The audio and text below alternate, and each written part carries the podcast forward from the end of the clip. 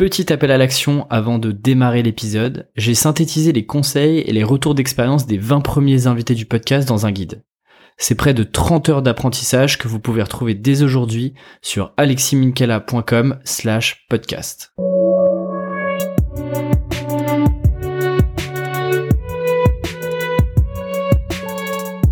Bienvenue sur Tribu Indé, le podcast des freelances et des créateurs de contenu. Je m'appelle Alexis Minkela et chaque mercredi, je discute avec un ou une indépendante pour comprendre sa manière de construire son activité, les stratégies mises en place, son organisation et son processus créatif. Cette semaine, j'accueille Joseph Degnaud sur le podcast. On a abordé des sujets qui me tiennent vraiment à cœur, notamment sur la croissance. Et oui, parce que quand on est seul, on prend aussi nos décisions seul. Alors faut-il nécessairement développer son activité à l'extrême?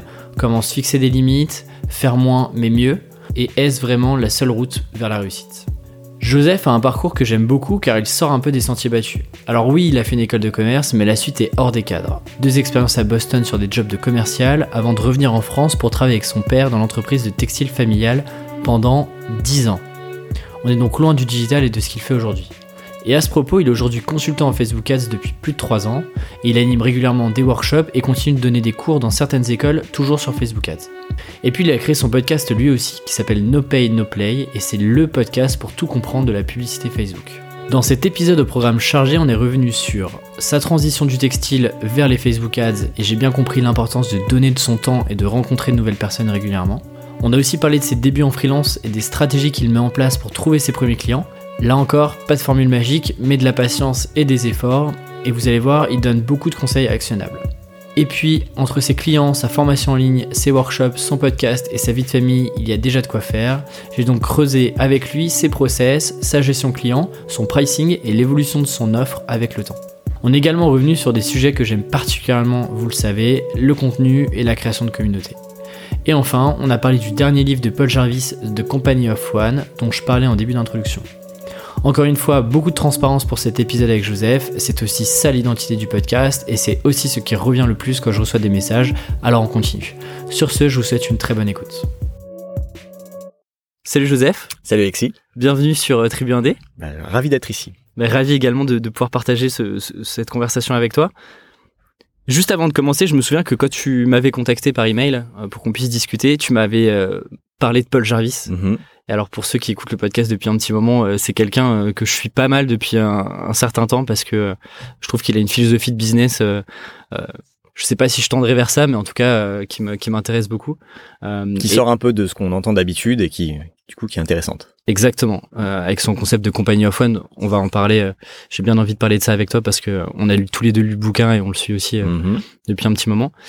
Mais avant ça, aujourd'hui, toi, tu es consultant Facebook Ads. Ouais quand on regarde un peu ton parcours et ce que tu as fait avant, euh, t'étais pas forcément prédestiné à un être freelance consultant, deux à faire du Facebook Ads. Ouais. Euh, du coup, ça m'intéresse un petit peu de revenir sur ton parcours et de comprendre euh, comment est-ce que t'en arrivé euh, jusque là. Toi, tu fais des études en école de commerce. Ouais, j'ai fait une école de commerce. Enfin, juste après mon bac, j'étais plutôt parti sur une voie d'ingénieur. Donc j'ai commencé une maths sup que j'ai arrêté au bout de six mois parce que euh, j'étais trop à la ramasse en physique et en chimie. En maths ça allait, mais en physique chimie, vraiment je je ne comprenais plus rien. Donc euh, donc j'ai arrêté ça. Ça a été un peu une, une claque parce que j'avais toujours été un bon élève jusque là. Vraiment euh, genre presque premier de la classe, sage, jamais un mot de travers et tout. Et là, c'est plus le cas maintenant? Je suis pas, je suis pas premier de la classe. Enfin, je veux dire, il y a a plus de classe. mais non, mais c'était un, c'était vraiment clairement un échec et euh, c'était un peu dur à vivre au, tout début parce que des profs me disaient si pour faire le guignol, sors de cours. Enfin moi, on m'avait jamais parlé comme ça en cours. Euh, c'était les autres ça. Et donc après six mois de maths sup, je me suis redirigé vers une école de commerce. Je voulais pas repartir en prépa, donc euh, j'ai fait une école post-bac, le 16e à Reims. Et j'y suis allé parce qu'ils faisaient un programme où tu avais deux ans à Reims et deux ans à l'étranger. D'accord. Et j'ai choisi de partir aux États-Unis. Donc j'ai fait deux ans à Boston. Euh, un an et demi de cours et six mois de stage. Et puis après, euh, j'ai pas eu envie de rentrer tout de suite. Alors en plus, euh, à l'époque, c'était, il y avait encore le service militaire obligatoire. Ouais, je suis né en 1840. parce que attends, là, là on est, on est, c'était quand ça Je suis parti en 98 à Boston et euh, 99 j'ai diplômé et donc si je rentrais, fallait que je fasse l'armée. J'avais pas trop envie. Et j'avais le droit de rester aux États-Unis avec mon le fait d'avoir fait un an et demi d'études, ça me donnait droit automatiquement un visa de travail d'un an. D'accord. No questions asked. C'est-à-dire, je pouvais ne pas travailler aussi. Je pouvais juste Ok. glander chez moi à Boston et, mais voilà, j'avais bien envie de rester. Donc, j'ai commencé à bosser pour une boîte dans l'agroalimentaire. Je faisais du négoce de produits, euh, de produits agroalimentaires. Donc, en gros, j'achetais et je vendais des, des céréales, euh, des, du PQ, euh, du Gatorade, euh, des produits surgelés. Je les achetais dans un supermarché et je les vendais dans un, autre supermarché. Ok. Espèce de marché un peu euh, chelou, euh, mais qui, voilà, qui existait. Donc, c'était une petite boîte qui m'avait embauché. Et tu fais ça combien de temps du coup? Je fais ça un an et demi, D'accord. ce qui m'apprend le commercial. Parce qu'en fait, les six premiers mois, euh, mon boss à l'époque, il m'a donné euh, l'annuaire de tous les supermarchés aux États-Unis. Et il m'a dit, bah, tu vas tous les appeler un par un et tu vas leur demander s'ils ont pas un truc à vendre. Et donc, euh, j'ai commencé à les appeler un par un. Et quand c'était des supermarchés à New York ou à, ou à LA ou à San Francisco, ça allait. Mais quand c'était des mecs euh, au fin fond du Mississippi ou de l'Alabama, je comprenais même pas ce qu'ils disaient. Et ils disaient, mais c'est quoi ce mec avec un accent français qui m'appelle de Boston pour me demander si j'ai... Enfin, donc ça n'a pas été évident, mais au bout de six mois, ça a commencé un peu. Je me suis fait mes premiers mes premiers clients et donc j'ai fait ça pendant un an et demi. Et euh, après, je suis parti bosser dans une boîte de e-marketing parce que ce qui m'a le digital m'a- m'attirait déjà à l'époque et euh, une boîte qui s'appelait Popstick.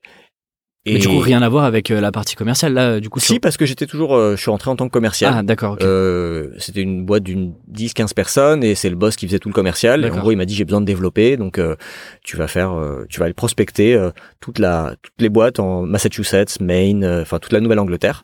Donc pareil, j'ai repris mon, je faisais du call calling quoi, ce qui est très ingrat et difficile, mais c'est une bonne école. Et surtout, bah, quand tu le fais, si que ça marche au bout d'un moment, bah, tu as des clients réguliers, tu plus besoin d'aller prospecter des nouvelles, euh, d'appeler euh, 30 nouvelles boîtes tous les jours, ce qui est vraiment super dur. Et donc j'ai fait ça. Et puis après, je le, j'ai eu envie, au bout de trois ans, j'ai eu envie de rentrer en France. On était en 2003. L- L'ambiance avait changé aux États-Unis. Quand j'ai gradué, quand j'ai, pardon, oulala, quand j'ai diplômé en, en 99, 99. c'était la fin des années Clinton. Économie euh, au top, euh, les boîtes se battaient pour embaucher des nouveaux diplômés, euh, des primes à l'embauche. Enfin, c'était vraiment une espèce d'euphorie quand tu sortais de, quand tu rentrais sur le marché du travail à l'époque. Et 2003, t'as Bush qui, a- qui était au pouvoir, le 11 septembre, la guerre en Irak, et donc c'est plus du tout la même ambiance, ultra morose. Ouais. très morose, trop patriotique pour moi, anti-française, donc euh, plein de choses qui ont fait que je, je m'y sentais moins à l'aise. Enfin, j'avais pas envie de me projeter là dans dix ans, et donc j'ai décidé de rentrer à Paris, mais j'ai proposé à mon boss de l'époque de, en gros, ouvrir une antenne euh, européenne pour lui et d'aller chercher des clients en France, euh, en Angleterre, en Allemagne. Et donc là, t'étais tout seul, hein, J'étais globalement. tout seul. J'arrive, euh, j'arrive à Paris, euh, je vais chez mon père et au bout de trois mois, je prends un appart et euh, je fais un petit petit home office et, euh, et je suis le, le contact européen euh, français pour pour cette boîte. Mais t'avais des contacts euh, en France? Enfin, comment ça J'avais aucun contact, mais on bossait avec des boîtes comme Microsoft, Adobe, Dell, Qui avait des antennes et je me suis dit je vais commencer par eux. Donc j'ai appelé leur euh, leur QG européen, français, allemand, enfin leur il y avait des gens en fait, on leur, je leur disais bah, voilà ce que on fait pour vous euh, aux États-Unis. Ça vous intéresse qu'on se rencontre et qu'on fasse ce Ouais, genre de choses en, en France. Et euh, j'ai fait ça pendant un an et au bout d'un an j'ai arrêté parce que ça marchait pas aussi bien que ce que j'aurais souhaité. Surtout j'étais payé en dollars et le dollar a commencé à baisser par rapport à l'euro. Donc euh, moi je gagnais moins d'argent. Et puis bosser tout seul de chez moi, euh, alors que j'avais travaillé deux trois ans dans le bureau à Boston avec des gens que j'aimais bien, c'était plus du tout la même chose. J'étais pas assez amoureux du produit pour le.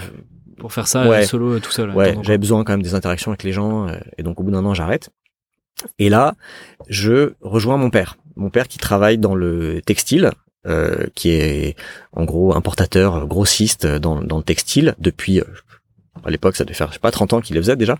Et son bras droit était parti à la retraite. Et il a une petite boîte, mon père, de 10 personnes. Et il, voilà, en gros, il avait besoin de quelqu'un et il fallait que ce soit moi. C'était un peu... euh, Et, et est-ce que je me pose la question, c'est quoi le T'avais un plan de carrière à ce moment-là euh, Enfin, je veux dire, il y avait une ambition particulière, je sais pas, de euh, typiquement quand t'étais dans cette boîte de d'e-marketing, de euh, je sais pas, de grimper euh, les échelons ou euh, ou de, de vraiment euh, d'être numéro un euh, en Europe euh, pour la pour l'antenne. Il y avait une ambition particulière où tu prenais euh, un peu les jobs et les opportunités comme ça. Je prenais les, j'ai jamais eu de plan de carrière. Moi, je prenais un peu les trucs. Je, je, je, j'allais avec dans le sens du courant, quoi. Donc, euh, j'avais pas, j'aimais bien le digital, donc j'étais allé vers ce secteur-là, mais non, je m'étais pas dit, je vais, je vais être VP euh, sales de cette boîte euh, ou COO dans trois ans. Euh, Non, juste, j'étais jeune, j'avais envie d'apprendre, euh, j'étais content d'être, de bosser avec des gens cool euh, sur une boîte qui était plutôt dynamique.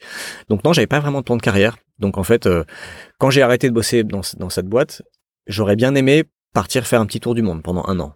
Ça, c'était ce que j'ai des potes qui avaient fait ça à l'époque et ça me donnait très envie. Pourquoi tu l'as pas fait du coup? Bah parce que euh, parce qu'il y a eu l'appel de mon père quoi qui m'a dit euh, en gros il faut que tu viennes. J'ai vraiment besoin. Euh, si, si tu viens pas, je suis dans la merde. Ah, et là, là par contre, enfin, même si le business de ton père est très bien, hein, mais tu t'éloignes du digital. Ah bah, on est sur un business quand même un peu plus traditionnel. Ah, super traditionnel. Euh, c'est plus un business un peu de marchand de tapis euh, euh, que je connaissais bien parce que j'ai grandi là-dedans et j'ai vu mon père. Enfin, c'était je veux même pas faire de clichés, mais c'était vraiment la vérité si je mens. Mon père et toute ma famille, c'était ça l'ambiance. C'était tous des négociants, des grossistes, des importateurs soit en tissu, soit euh, en vêtements, soit en collants, soit en chaussettes. Euh. donc je connaissais très bien ce milieu et j'avais pas du tout envie de bosser là-dedans. Moi j'avais fait une, école de commerce. Dans ma boîte de e-marketing, mes clients c'était Microsoft, Dell et Adobe. Ouais, c'est plus. Euh, j'avais pas envie de d'avoir comme interlocuteur des forains ou des des enfin sans aucune sans rien de péjoratif là-dedans mais c'était pas du tout les mêmes codes. Bien sûr. Et mon père savait très bien gérer ce genre de clients. Moi je j'étais pas à l'aise. Mais il avait commencé à développer, enfin son bras droit qui partait euh, avait commencé à développer un business avec des grands comptes. Donc il y avait quand même une partie des ventes qui se faisait euh, à des boîtes comme euh, Etam, Promode, Cinequanon, Dim. Et donc je me suis dit bon ça je peux quand même m'y retrouver. Donc je change de produit, c'est plus du marketing, ça va être du tissu. Mais c'est des grands comptes, il y a des process, il y a des acheteurs, c'est pas du marchand de tapis.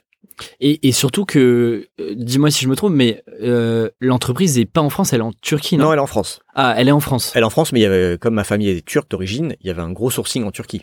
Tu quittes euh, ce business avec ton père et mhm. c'est à ce moment-là que tu lances cette newsletter. Oui, en fait, à la fin des dix ans que j'ai passé avec mon père, sur les deux dernières années, on, a, on, monte un bureau à Istanbul pour faire du suivi de production, du sourcing, et je vais beaucoup, j'y vais souvent. Et à un moment, il y a des problèmes dans le bureau et je peux plus faire des allers-retours et je suis obligé de rester à Istanbul. Et donc, en gros, je m'installe à Istanbul. Je pensais que je resterais trois mois, alors que d'habitude, j'y allais plutôt euh, quatre, cinq jours par mois. Et donc là, pour régler un peu, remettre les choses en ordre, je me dis, je vais rester trois mois. Et en fait, je reste un an et demi. C'était pas prévu, mais voilà, les choses ont fait que il fallait vraiment que j'y reste.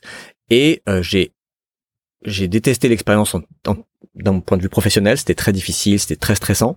Par contre, vivre à Istanbul, ça a été euh, génial. C'était vraiment une grosse claque. Moi, je je connaissais pas euh, assez bien cette ville. Enfin, j'y allais toujours pour le boulot, donc c'est pas pareil. Mm. Et donc là, je vis sur place et je découvre la vie et je sors et, euh, et je fais la fête et je, et je rencontre plein, plein, plein de gens. Et donc, quand en gros, euh, un an après, je décide d'arrêter, en 2013, je décide d'arrêter de travailler avec mon père et de quitter le textile, de, de changer, de, de changer quoi je me dis bah je suis pas suffisamment vieux pour euh, m'encrouter dans ce truc là ça marche pas comme j'aimerais je voudrais faire autre chose et je cherche et je reviens à Paris et là je décide de lancer en gros une un équivalent de My Little Paris à Istanbul. Newsletter sur les bons plans, euh, qu'est-ce qui est cool à faire quand on habite à Istanbul. Ça n'existait pas et donc euh, je je lance ça en 2000 euh, du coup 14 2014 2013 donc 2014 ouais, à peu près 2014. Début 2014, je lance ça. Fin 2014, je lance ça et euh, tout en continuant de bosser avec mon père parce que je lui dis voilà il y a une transition à faire je vais pas me barrer comme un voleur non plus euh, c'est mon père donc, euh, je, je, bosse avec lui mais à côté de ça chaque fois que je vais à Istanbul ben je rencontre des gens des freelances des pigistes des graphistes et je, je, constitue une petite équipe de free et euh, voilà, à un moment, je lance le truc. Euh. Déjà, déjà, tout de suite, tu, tu, tu, tu, fais, tu fais pas du tout le projet solo. Tu t'entoures déjà rapidement de, de personnes pour euh, pour commencer à, aller regarder un peu les bons plans. Euh, oui, alors en fait, je, je m'entoure de personnes surtout pour écrire parce que moi, je, je voulais absolument que ça soit euh, bilingue, que ça soit en turc et en anglais. Parce que je m'adressais pas spécialement aux touristes, moi je m'adressais soit aux expats qui habitent sur place, ou aux locaux quoi. Ou aux locaux, surtout les locaux. Bah justement, j'ai rencontré plein de gens, des gens jeunes, hyper dynamiques, hyper euh, qui avait soif de euh, sorties, de culture, de, de fêtes, de d'expos, de plein de trucs. Donc je voulais le faire en turc. Je n'écris pas en turc. Donc il a fallu que je trouve des rédacteurs, rédactrices, pigistes euh, bilingues. Et, au départ, c'est exclusivement une newsletter où il y a un site qui héberge le contenu, ou c'est un peu à la TTSO, ou tu, tu, vois, non TTSO, le contenu est lié sur des articles de curation, mais par exemple, je pense à une newsletter, je sais pas si tu vois ce que c'est, Planète. Euh, oui, bien sûr, je vois très bien. Donc, est-ce que c'était des, plutôt des newsletters assez conséquentes où tout, tout le contenu globalement était, euh, était dans la newsletter ou euh, ça renvoyait vers des articles que toi t'avais hébergés euh, sur Non, je les hébergeais, c'est-à-dire que je mon, mon focus c'était la newsletter, mais quand la newsletter était envoyée, il y avait le, le- je le mettais le, le, le contenu, il y avait un petit article dans la newsletter, je le mettais sur un blog, sur un blog WordPress, euh, pour que les gens puissent euh, consulter une archive en fait. Globalement, tu lances ça, euh, ça dure, euh, ça commence à prendre assez rapidement finalement?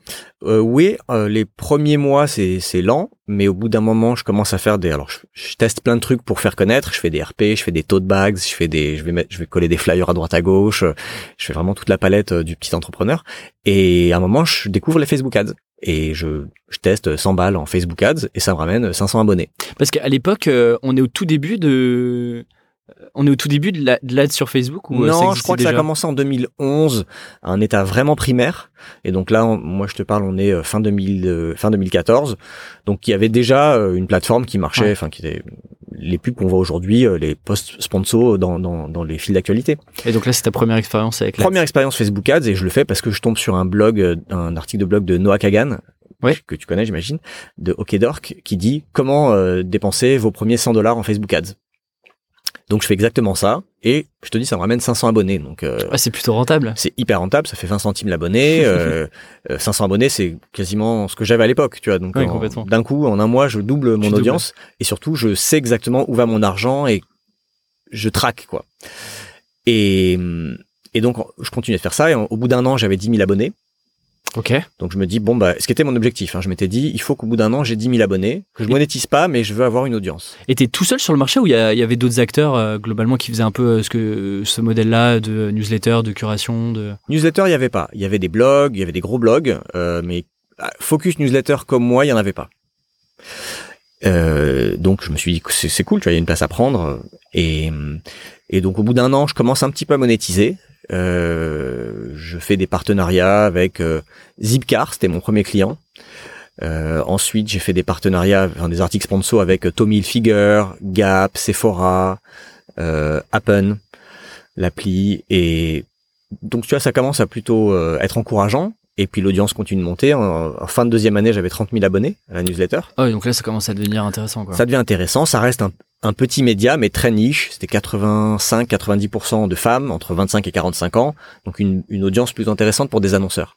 Et hum, le problème, c'est qu'en 2016, la Turquie commence un peu à, à rentrer dans un espèce de tunnel de l'enfer avec euh, des attentats tous les mois quasiment, euh, beaucoup à Istanbul, beaucoup quand j'y suis. Donc c'est un peu flippant. Et euh, un coup d'État manqué en été 2016, euh, une économie qui se casse la gueule. Enfin, ça oui, puis un régime un peu plus. Qui un régime qui durcit vachement, euh, plus de censure, notamment sur Internet. Bon après moi j'avais rien de, mon contenu était très soft, hein, j'étais pas. Mais, une sens- fois quand même, je me suis posé la question parce que j'ai j'ai voulu faire un contenu sur Tinder euh, parce qu'il y avait une de mes rédactrices qui était euh, devenue célibataire et je lui dis et elle me dit voilà je me suis inscrit sur Tinder et je lui dis tu veux pas qu'on fasse une série sur Tinder euh, où en gros tu racontes tes expériences. Euh, elle me dit ah, bah, ok d'accord je vais chroniquer donc mais et donc euh, pendant un mois toutes les semaines elle sortait euh, la mise à jour, quoi. les Tinder Diaries euh, d'Istanbul. Et d'ailleurs, je crois que ça rend, ça, c'est encore super bien référencé. Si tu tapes Tinder Istanbul, c'est un des deux, un des deux premiers articles. Mais donc, quand on a fait ça, j'ai dû enlever, j'ai dû couper, faire quelques coupes parce qu'elle mettait des détails un peu trop, euh, Ouais. Là, ouais. je- où là, je m'exposais à. Donc là, tu problèmes. sens que, ouais, effectivement, euh, c'est quand, même- c'est quand même plus compliqué. Là, t'es toujours à Istanbul en plus, donc. euh, Je suis entre Paris et Istanbul. Ok, tu fais les. Je fais la, la navette euh, entre les deux euh, parce que j'ai, entre temps, j'avais rencontré une, une, une nana ici, on est ensemble et donc euh, je peux pas passer ma vie à Istanbul, mais j'y vais le plus, le plus souvent possible pour développer le truc. Mais voyant que quand même ça, tout ça, la monétisation est plus compliquée que ce que je pensais, le contexte dans le pays change, je suis moins, euh, je suis moins chaud. Alors, comment tu fais cette transition entre euh, t'as ce projet-là à euh, ok, bah en fait, euh, du coup, euh, maintenant, euh, je vais, euh, je vais accompagner des clients euh, sur de l'ads. Alors, Parce que tu te formes comment sur euh, sur Facebook Ads? C'est en testant au tout début. seul. euh, Ouais, bah, je te- premier truc, c'est en lisant un article euh, de Noah Kagan. Et après, euh, je suis allé lire tout ce que je trouvais. J'ai acheté un bouquin. euh, j'ai quand j'étais à Paris, que je voyais qu'il y avait des meet-up à The Family, par exemple, ou des n'importe quelle opportunité où quelqu'un parlait des Facebook Ads, j'y allais. Quitte à prendre juste un truc pendant une heure. Mm. Je lisais des articles, je regardais des tutos. Enfin, vraiment euh, auto-formation et surtout, je pratiquais beaucoup. J'avais un tout petit budget, mais euh, je passais une heure à deux heures par jour à voir euh, comment on optimise, qu'est-ce que je peux changer, qu'est-ce que je peux euh, tester comme nouveau ciblage, euh, comme comme nouveau format. C'est comme ça que je me suis formé.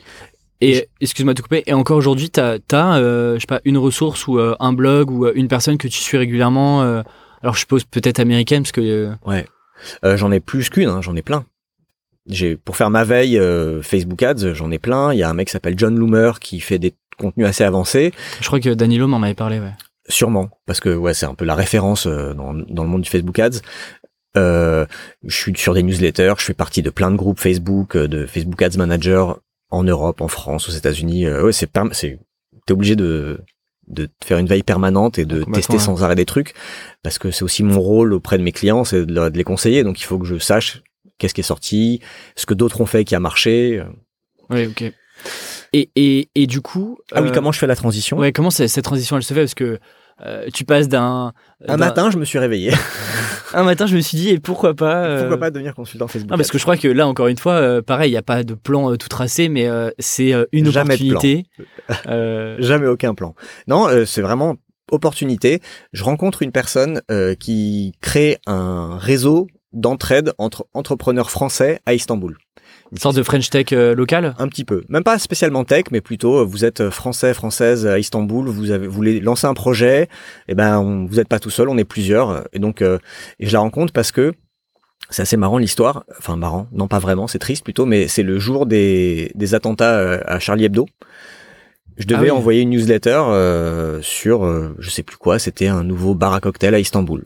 Et, euh, et donc j'étais à Paris à ce moment-là et je il se passe ce qui se passe. Et donc moi je suis euh, enfin hyper déprimé dans le trou, triste comme beaucoup de gens. Et j'arrive pas à envoyer. Je me dis, je, je sais pas, c'était même si les gens à Istanbul sont pas affectés évidemment comme comme moi, je me sentais pas de Continuer un peu. pas, euh, pas faire ça aujourd'hui, tu vois, pas tout de suite par le- par dire, hey, vous voulez un, vous voulez savoir où sont les meilleurs Mai Tai et Long Island Iced Tea, euh, voilà le- l'adresse. Et donc j'envoie juste à la place, j'envoie euh, un des dessins qu'un des caricaturistes avait fait à l'époque, euh, où tu voyais un crayon cassé Ah oui. Ouais, qui, qui a fait, qui euh, avait fait le tour. Quoi. Donc j'envoie juste ça à ma newsletter, à, à mon audience à Istanbul, tu vois, en me disant, c'est un peu osé parce que peut-être des gens ils en ont rien à foutre, mais c'est loin d'eux, mais voilà, c'est mon projet, je fais ce que je veux. Donc euh, c'est ça qui me parle, je vais faire ça. Et j'ai une personne qui me répond, qui me dit euh, en anglais, merci d'avoir fait ça, euh, ça ça fait plaisir ou ça fait du bien. Et c'est un nom et un prénom français, donc je lui réponds en français en lui disant mais vous êtes française. Elle me dit ah bah oui, euh, je savais pas que la personne qui était derrière, derrière ce projet était français aussi. Donc on commence à échanger, puis donc elle m'explique qu'elle lance ce projet, ce, ce réseau d'entraide, et euh, elle me dit d'ailleurs est-ce que tu voudrais pas venir euh, parler de ton projet que tu as fait depuis, enfin voilà ça fait un an et demi que tu fais ce truc-là, tu as une petite audience, viens partager ça avec d'autres gens qui veulent se lancer, ça peut les inspirer. Trop bien. Ok, donc j'y vais. Et suite à ça, elle me propose de venir animer un atelier un peu social média. C'est des gens qui souvent étaient assez loin du digital, donc euh, ils partaient vraiment de, de, de zéro. Donc je viens parler un peu de qu'est-ce que c'est Facebook, Les qu'est-ce que c'est bases, Instagram, les bases. Et euh, après elle me dit tu veux pas refaire un atelier mais plutôt Facebook Ads. Et cette fois, euh, alors tout ça j'étais pas payé hein, chaque fois chaque intervention que j'ai fait. Et là elle me dit cette fois je te paye et je fais payer les gens. Elle ne faisait payer personne non plus jusqu'à ce stade. Donc moi je dis oh, ok, pourquoi pas? Enfin, je gagne pas d'argent encore avec euh, ma newsletter, donc ça, ça peut m'intéresser. Et je, mais j'y crois pas trop. Je pense pas que ça va se faire. Mais je fais quand même le plan de la formation. Je lui envoie et je lui dis juste voilà, si tu, si tu l'as, si ça se fait, préviens-moi un, un mois à l'avance que je m'organise. euh, Si je suis pas, enfin, faut que je sois à Istanbul. Et surtout, euh, dans ma tête, je me dis, il faudrait que je crée ce contenu si jamais elle vend le truc. Ouais, j'allais dire, est-ce que tu l'as fait pour reprendre un peu les termes de, de webmarketeur ou de formateur un peu en ligne euh, Tu fais un peu une sorte de euh, lancement physique inversé, quoi. C'est C'est-à-dire que de, de pre-sell. exactement, tu vends et puis après tu, Ouais. tu, tu, tu fais cette formation-là. quoi. Bah, comme j'avais jamais fait ça avant, et puis j'y croyais pas trop, je me suis dit, je vais pas non plus investir trop de temps à créer un contenu qui derrière me servira jamais. Et en fait, elle me dit, écoute, j'ai quatre euh, quatre personnes qui sont intéressées, euh, qui qui vont m'envoyer des chèques, euh, donc donc c'est bon, on est bon, c'est parti quoi. Et là, je me dis, waouh, ok, donc j'ai un mois pour euh, créer euh, cette formation, donc euh, je n'avais jamais fait ça, je sais pas comment on forme des gens, j'ai jamais enseigné, donc Et c'était sur quoi Sur une journée euh? Alors, bah, il fallait réfléchir à ça. Donc, euh, j'ai proposé trois demi-journées. Et euh, donc, j'ai, ça m'a forcé aussi à, à- à structurer ce que je savais, à poser. ouais. Euh, et euh, à dire bah, quelqu'un qui sait pas par où on commence, c'est quoi une progression logique, enfin en gros à réfléchir à une pédagogie sur euh, comment je fais pour transmettre ce que je sais pour que ça soit clair, intelligible et surtout euh, utile. Enfin le but c'est que ces personnes derrière elles s'en servent et que ça marche pour elles. Donc je fais ça pendant un mois, je fais ces trois demi-journées de formation et ça se passe très bien. Euh, je pense que si je regardais mes slides aujourd'hui, j'aurais honte, mais en tout cas, les, les quatre personnes ont l'air satisfaites du contenu et font des bons retours à, à, Sophie, cette personne qui avait organisé le truc. Du coup, Sophie me dit, bah écoute, ça a bien marché, je, je vais le reproposer à d'autres personnes et si on trouve, on le refait dans trois mois. et c'est comme ça que je fais mes premières formations. Et une fois que j'avais, une fois que j'en ai fait une et que du coup j'ai passé beaucoup de temps quand même à créer, euh, à réfléchir au contenu, à créer les, les slides, je me dis euh, bon bah là, euh, Istanbul, ça commence un peu à sentir le roussi j'ai fait ce truc, est-ce que est-ce que j'essaierais pas d'explorer un peu ce, ce, ce, truc quoi, tirer un peu le fil. Et donc euh, à Paris, je je me remets en mode commercial d'il y a 15 ans. Comme quoi tout est lié hein. Comme quoi tout est lié. Et je liste qui pourrait être intéressé par ça. Des coworking, des incubateurs, des centres de formation, des, écoles, des masters en e-marketing, en e-commerce, en enfin, je fais vraiment ma liste de prospection. Et je contacte tous ces gens-là, un par un. Je vais les chercher. Si je trouve pas sur leur site, je vais sur LinkedIn. Et je, vraiment comme un bourrin, je prospecte euh, en disant, voilà, je, me, ça, je me survends un petit peu euh, pour euh, être un peu attirant et parce que je l'ai fait qu'une fois au final à Istanbul dans un truc inconnu. Donc voilà, je, je l'emballe bien et j'ai quelques écoles de commerce, quelques coworking qui me répondent, qui me disent ok, pourquoi pas. Et donc voilà, je commence à le faire un peu dans, dans, dans un ou deux trucs. Je me retrouve à faire prof devant 25 euh, étudiants euh, chinois dans une école de commerce à Montparnasse. Et bah voilà, je, en parallèle, la Turquie continue d'être de, plus en plus euh, noire à mes yeux. Enfin, ça, ça va pas dans le bon sens et j'ai peur de là où ça va et je me dis je peux pas mettre tous mes œufs dans ce panier vraiment. Donc euh, j'ai un autre truc là je vais vraiment tirer le fil. Et, euh, et puis ça diversifie aussi tes, si on parle financièrement euh, parlant ah bah ça me permet de, de, gagner ma vie parce que moi j'avais mis des économies enfin en gros le projet Istanbul l'annusateur je l'ai lancé sur des économies. Et au bout d'un moment le tu vois le, ça fond quoi. le, le, la boîte se vide quoi. Donc c'était très bien d'avoir une source de revenus à côté et puis surtout, ça, je commençais à me prendre au jeu, ça me plaisait. Et, euh, et là-dessus, je m'inscris sur euh, Malte. Malte, la plateforme de, de, mise en relation entre freelance et entreprise. Et euh, donc là, on est en 2016. 2016. Ouais, on est euh, début mi 2016. Donc la plateforme, on avait regardé, je crois qu'elle existe depuis 2013, 2012, je crois, je sais plus ce qu'on avait. 2013. Donc, ouais. donc la plateforme a déjà trois ans. Il y a 3 ans, il y avait 20 000 freelances dessus, je crois à l'époque. Donc déjà? Ouais, ouais. Aujourd'hui, il y en a 50 ou 60 000, mais voilà, 20 000 freelances, c'était pas, ça avait l'air sérieux. Et je regarde et je me dis, bon, bah, quelqu'un en a parlé, donc je, je me dis, je vais m'inscrire. Et à l'époque, il y avait cinq ou six freelances en Facebook Ads. Et personne n'avait fait beaucoup de missions. Euh, donc, je sais pas, j'ai eu un petit flair. Je me suis dit, euh, tiens, il y a peut-être une opportunité ici. Si je me positionne et que j'arrive à être euh, premier en termes de, de classement, d'étoiles, d'avis, etc., parce que ça marche comme ça, y a, bah, je peux peut-être attirer des prospects, quoi. Et donc, euh, ça a été mon premier truc, c'était de, en parallèle de mon prospect, de ma prospection euh, à la mano, je soigne mon profil sur Malte euh, et je commence aussi à soigner ma relation avec Malte. Parce que là, du coup, tu te dis, le, la partie newsletter, du coup, est, sur la fin, en gros, globalement. Et là, tu te dis, ok, j'ai cette partie formation là que, en fait, tu démarres. c'est d'ailleurs un peu contre-intuitif. On, on, se dirait plutôt, je teste un peu sur le terrain, j'ai des clients et puis ensuite je, je fais un peu de formation. Là, tu fais de la formation et tu te dis, ok, mais ça, je vais, euh, je vais aussi vendre mes compétences directement à des clients. Donc là, tu te mets un peu dans un dans un dans une vision ok euh, consultant euh, et bah, donc là je vais mais formateur en fait hein, toujours que formation parce que bah, j'avais fait ça j'avais que ça à vendre en fait j'avais pas d'autres offres en tout cas j'avais pas réfléchi à d'autres offres je me dis je vais faire de la formation euh, j'ai une formation à vendre que je peux améliorer, mais en gros, elle existe. Et donc, je me mets sur Malte en tant que formateur. Et les premières demandes commencent à arriver. Au début, c'est une par mois des entrepreneurs, des petites startups, euh, et je vais chez eux où ils viennent. Je, je, j'emprunte la salle d'une copine qui a un, bureau euh, dans le huitième. Et voilà, je commence à faire des petites missions. Du coup, mon profil sur Malte, il commence un peu à prendre, à s'étoffer avec euh, des avis, des étoiles. Parce que là, tu prends tout ce qu'il y a. Ah, je prends tout. Bah, quand on a un par mois, tu vas pas faire la fine bouche. Non, c'est vrai, c'est vrai. Et, c'est ton seul, euh, c'est ton seul euh, canal ou pas? Tu disais que tu prospectes aussi un peu de ton côté? Ouais, je prospecte de mon côté. Toujours mail, avec euh, mail, téléphone, vraiment à l'ancienne sur les écoles, les centres de formation et tout. Et il y en a quelques uns qui me disent OK, donc je book aussi des trucs euh, pour aller donner des cours, mais euh, ça se, là, ils me disent, euh, on est en, je sais pas, on est en juin, et ils me disent, bah, Ouais. venez en, en novembre pour- pour 10 heures. Donc c'est pas du tout, euh, tu peux pas, te- tu peux pas te baser là-dessus. Et hum, donc euh, Malte, ça, et puis je réseaute en fait. Je demande autour de moi. Je euh, dans les coworking, je commence à bosser pour Mutinerie, qui était Ah un oui? coworking. Euh, euh, euh, c'est Antoine, non? Antoine, euh, Antoine Van der Broek, j'ai peur de mal. Excuse-moi Antoine si j'écorche ton, ton nom. Euh, mais oui, c'était un des frères fondateurs de Mutinerie qui maintenant fait Amédée.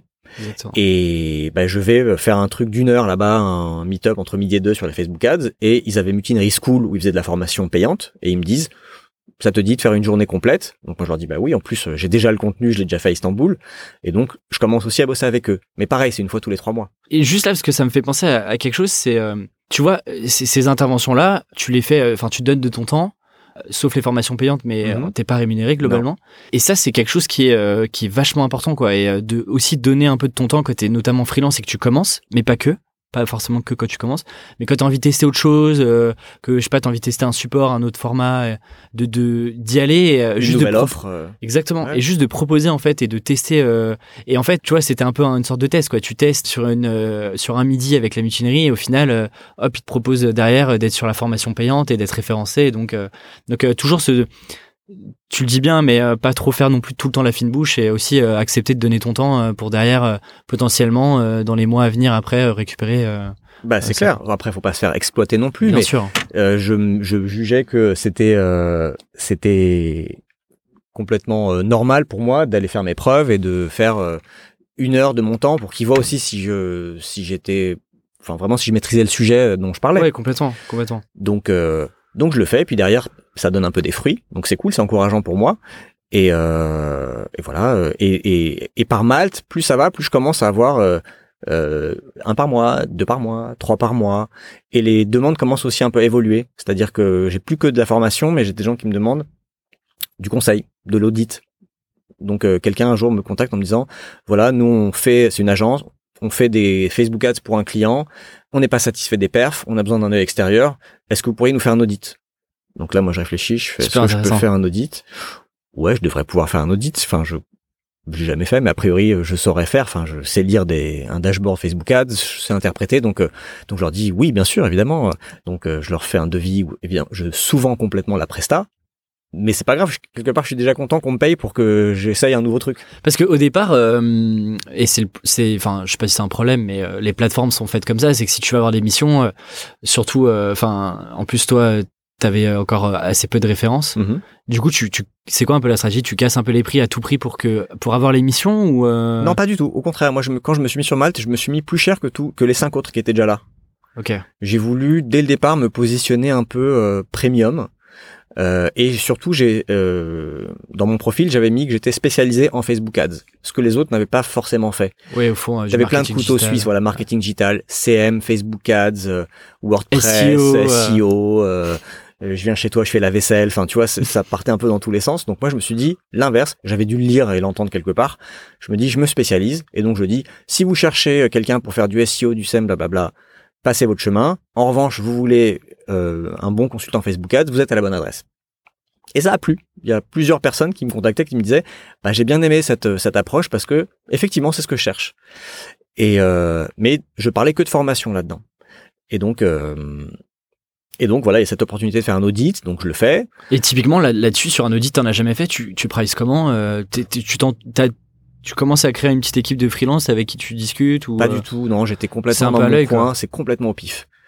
Au pif, vraiment, je me dis combien de temps je vais y passer euh, par rapport à la formation, enfin non, c'était vraiment euh, j'ai pas de méthode, j'ai pas de mon conseil là-dessus, ça a été fait n'importe comment. Je te dis, j'étais juste content qu'on me paye et que ça me passe une mission en plus sur Malte et une fois que je l'ai fait et que le client était content, bah je suis revenu sur mon profil et j'ai mis formateur slash euh, consultant. Enfin, je Ouais, peux faire tu- aussi du Tu mets, tu mets à jour. mon offre. Tu vois, c'était vraiment, tu sais, euh, c'est, euh, je sais plus comment ça s'appelle l'américaine qui dit fake it until you become it. Ouais. Donc ça, c'était totalement mon état d'esprit à l'époque. C'était fake it until you become it. Je l'ai pas fait. Je fais semblant que je sais le faire. En fait, je sais le faire. Donc une fois que je l'ai fait, là vraiment, je sais le faire et je peux dire que je sais le faire et que et je peux le vendre. Et, et, euh, aujourd'hui, t'as, euh, tu me dis si je me trompe, mais je crois que t'as 90 missions euh, sur enfin c'est je pense que t'es un des un, des une des personnes qui a fait le plus de missions j'ai l'impression que c'est moi ça me paraît énorme bah, j'en ai fait pas mal ouais 90 missions, euh, je crois que c'est t'es quasiment à 5 étoiles tout le temps. Ouais. Tu fais comment pour euh, tu mets en place des, des, des, des, petites stratégies entre guillemets pour euh, pour avoir une satisfaction client qui soit toujours au top, mis à part le fait de bien travailler bien sûr. Mais j'allais dire il y a pas vraiment de stratégie, il faut bien travailler, il faut s'assurer que le client est content, tout simplement. Donc si jamais tu fais ton travail comme tu fais d'habitude et que tu vois qu'il est pas totalement content, eh ben tu l'écoutes, tu vois ce qu'il veut et si ça rentre dans le scope, si c'est raisonnable, s'il te demande pas de doubler euh, le temps de travail et tout ça, ben tu tu t'adaptes et tu fais tu fais en sorte qu'il soit content à la fin. Et s'il est content à la fin et que en fin de mission, je lui envoie un mail en disant est-ce que tu peux s'il te plaît me mettre un, un petit avis sur Mal, c'est hyper important pour moi, ils le font à chaque fois et à chaque fois j'ai des bons avis. J'en ai pas toujours eu. Hein. J'ai eu une ou deux fois des mauvaises expériences sur Malte, euh, mais ça m'a aussi appris à dire non. Ça m'a appris, ça m'a appris à mieux filtrer les demandes et pas prendre tout, parce qu'au bout d'un moment, au début, je prenais tout. Puis une fois que tu as un, flux assez euh, suffisamment conséquent de demandes, bah t'arrêtes en fait. Tu, tu peux te permettre de sélectionner, te dire ok, euh, est-ce que je veux vraiment travailler avec cette personne? Est-ce que ce sujet m'intéresse? Euh, Donc je faisais au ça m'arrivait de faire des compromis sur le prix au départ, de faire des petits discounts aux clients qui, avec qui j'avais envie de bosser. Au bout d'un moment, j'avais plus besoin de le faire. Donc soit les gens ils acceptaient mon tarif, soit ils bossaient pas avec moi. Euh, il y a des sujets qui m'intéressaient pas, euh, les panneaux solaires à un euro ça m'intéressait pas, le, le, jeu en ligne, euh, la séduction, tout ça c'est des trucs, les horoscopes. J'ai plein de demandes comme ça, je les fais ah jamais. Ouais les produits, euh, les complémentaires alimentaires, les compléments alimentaires, pardon. Ça, ça dépend comment c'est fait. Enfin, en gros, pour moi, il faut que ça soit un vrai business. Il faut que je sente que derrière, il y a vraiment des entrepreneurs qui montent un business. C'est pas juste des opportunistes qui font un truc euh, rapido en dropshipping et qui vont dans un an passer à un autre produit juste parce que euh, cette année c'était l'end spinner, l'année prochaine c'est les c'est les overboard, l'année prochaine c'est je sais mm. pas quoi. Mm. Et ça, j'en ai fait un peu au début. Puis à un moment, je me suis dit en fait, j'ai pas vraiment envie de travailler avec ce genre de de personnes. Bon, t'apprends, tu vois, t'apprends. Complètement. Ouais. T'apprends au fur et à mesure. Et ça, voilà, au bout d'un moment, je savais à peu près avec qui j'aimais bien travailler, quel profil de, de personnes, de clients. Et c'est ça. Là, là, tu, du coup, t'affines, euh, t'affines ton positionnement, euh, que ça soit sectoriel, etc. Ou euh, tu, tu le marketes comme ça, ou tu, mm. tu, tu, prends quand même les demandes et c'est toi qui fais ton tri. Ouais, je prends les demandes. C'est-à-dire que je me spécialise pas, je me positionne pas comme un spécialiste dans une niche dans les Facebook Ads, comme certains peuvent le faire, comme Jesse par exemple, qui lui est euh, spécialisé en SaaS B2B. C'est hyper spécialisé, hyper niche. Euh, mais Toi aujourd'hui c'est pas le cas? Pas du tout. Moi je suis Facebook Ads. Voilà, je dis pas je fais pas de e-commerce ou je ne fais pas de B2B. Je dis rien. Je suis fait spécialisé Facebook Ads. Donc je prends toutes les demandes je les étudie. Après je les je prends ou je prends pas parce que je me suis aperçu que euh, j'ai fait des projets sur des secteurs très différents et ça me ça me plaisait. Donc j'avais pas envie de dire si vous n'avez pas minimum temps de budget, ne travaillez pas avec moi. Si vous n'êtes pas dans tel secteur, ne travaillez pas avec moi. J'ai fait des projets avec euh, des boîtes B2C, des boîtes B2B, des grands comptes, des startups, des artistes, des ONG. Si en face de moi il y a quelqu'un qui euh, me plaît, qui est intéressant, qui est intelligent, qui a un bon projet derrière, oui, quel que soit le secteur, mmh. sauf certains secteurs, voilà vraiment par exemple les paris en ligne, un peu border, ouais ça, ça me dit pas, euh, les horoscopes ça me dit pas, les, les trucs de défisque euh, ça me dit pas, voilà. à part ça. Et d'ailleurs, euh, et dis-moi si ça, si ce modèle-là financier a changé, mais comment est-ce que tu, sur des, sur des jobs comme les Facebook Ads, etc., comment est-ce que tu price C'est plutôt, c'est un tarif, un forfait, c'est plutôt la journée, c'est plutôt résultat, ou il y a peut-être les trois d'un coup, j'en sais rien. Alors moi, je fais pas de pricing à la journée. Je suis très contre le TJM. Pourquoi? Un avis très perso. Parce que je veux pas me positionner comme quelqu'un qui vend euh, du temps, je veux euh, positionner comme quelqu'un qui vend euh, une solution à un problème. T'as un problème à résoudre, c'est d'avoir plus de prospects ou plus de ventes sur ton site e-commerce.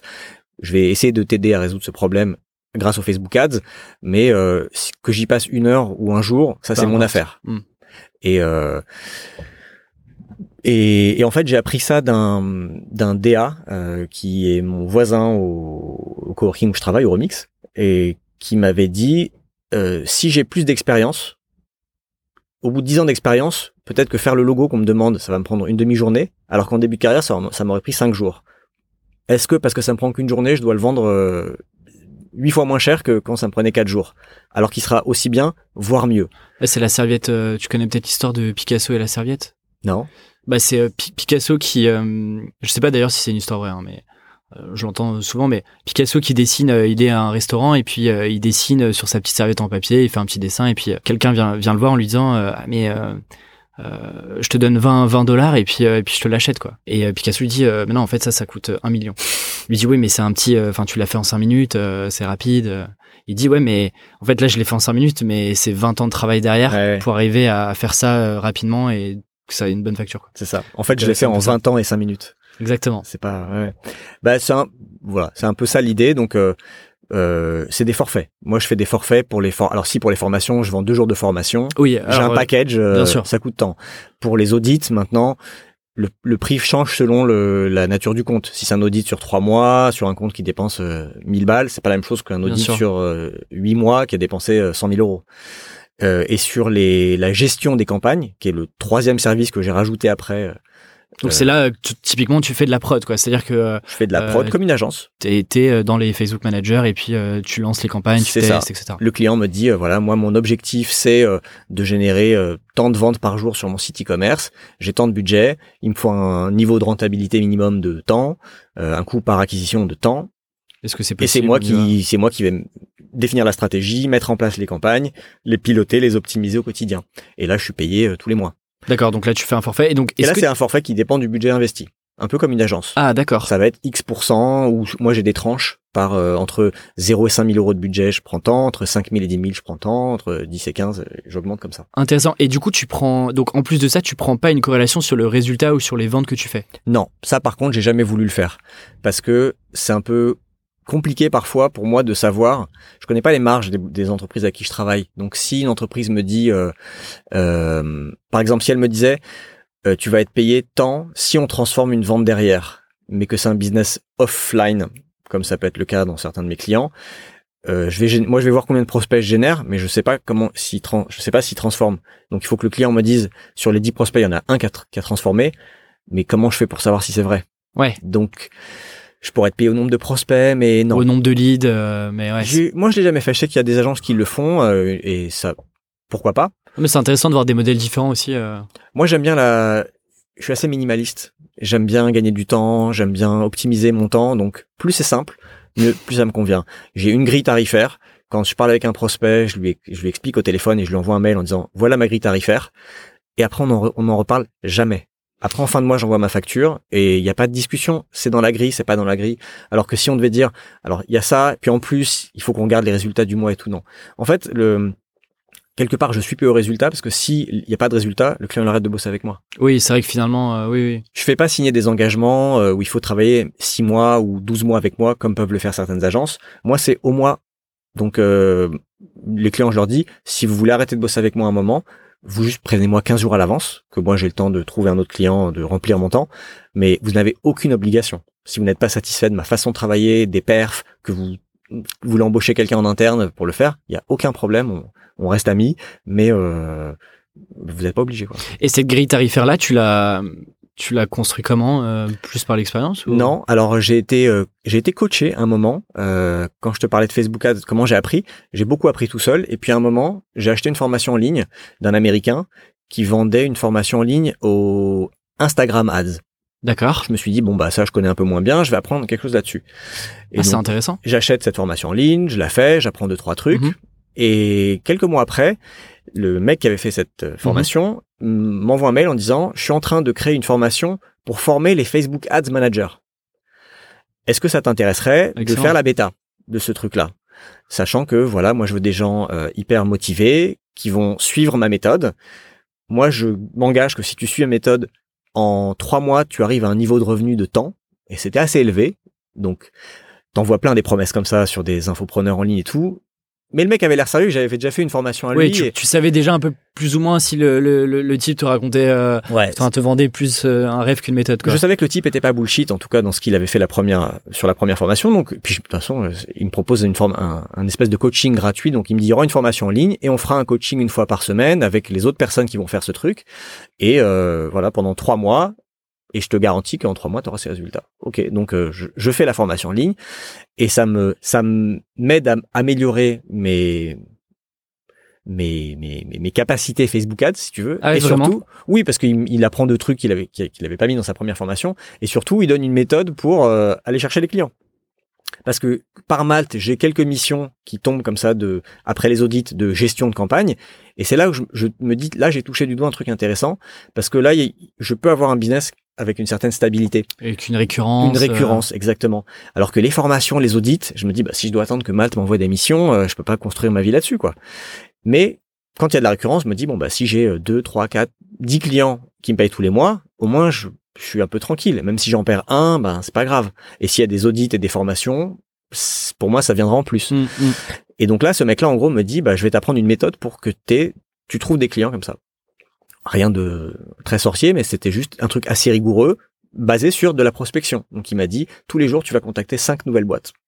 Donc je me remets encore une fois en mode euh, prospection de bourrin et je fais une liste de, euh, je crois à l'époque, de 160 boîtes, tableau Excel, et euh, alors, je peux les trouver sur Welcome to the Jungle, sur French Tech. Je vois qu'une boîte a levé des fonds. Euh, je vois qu'une boîte sur son site, elle a pas le pixel Facebook.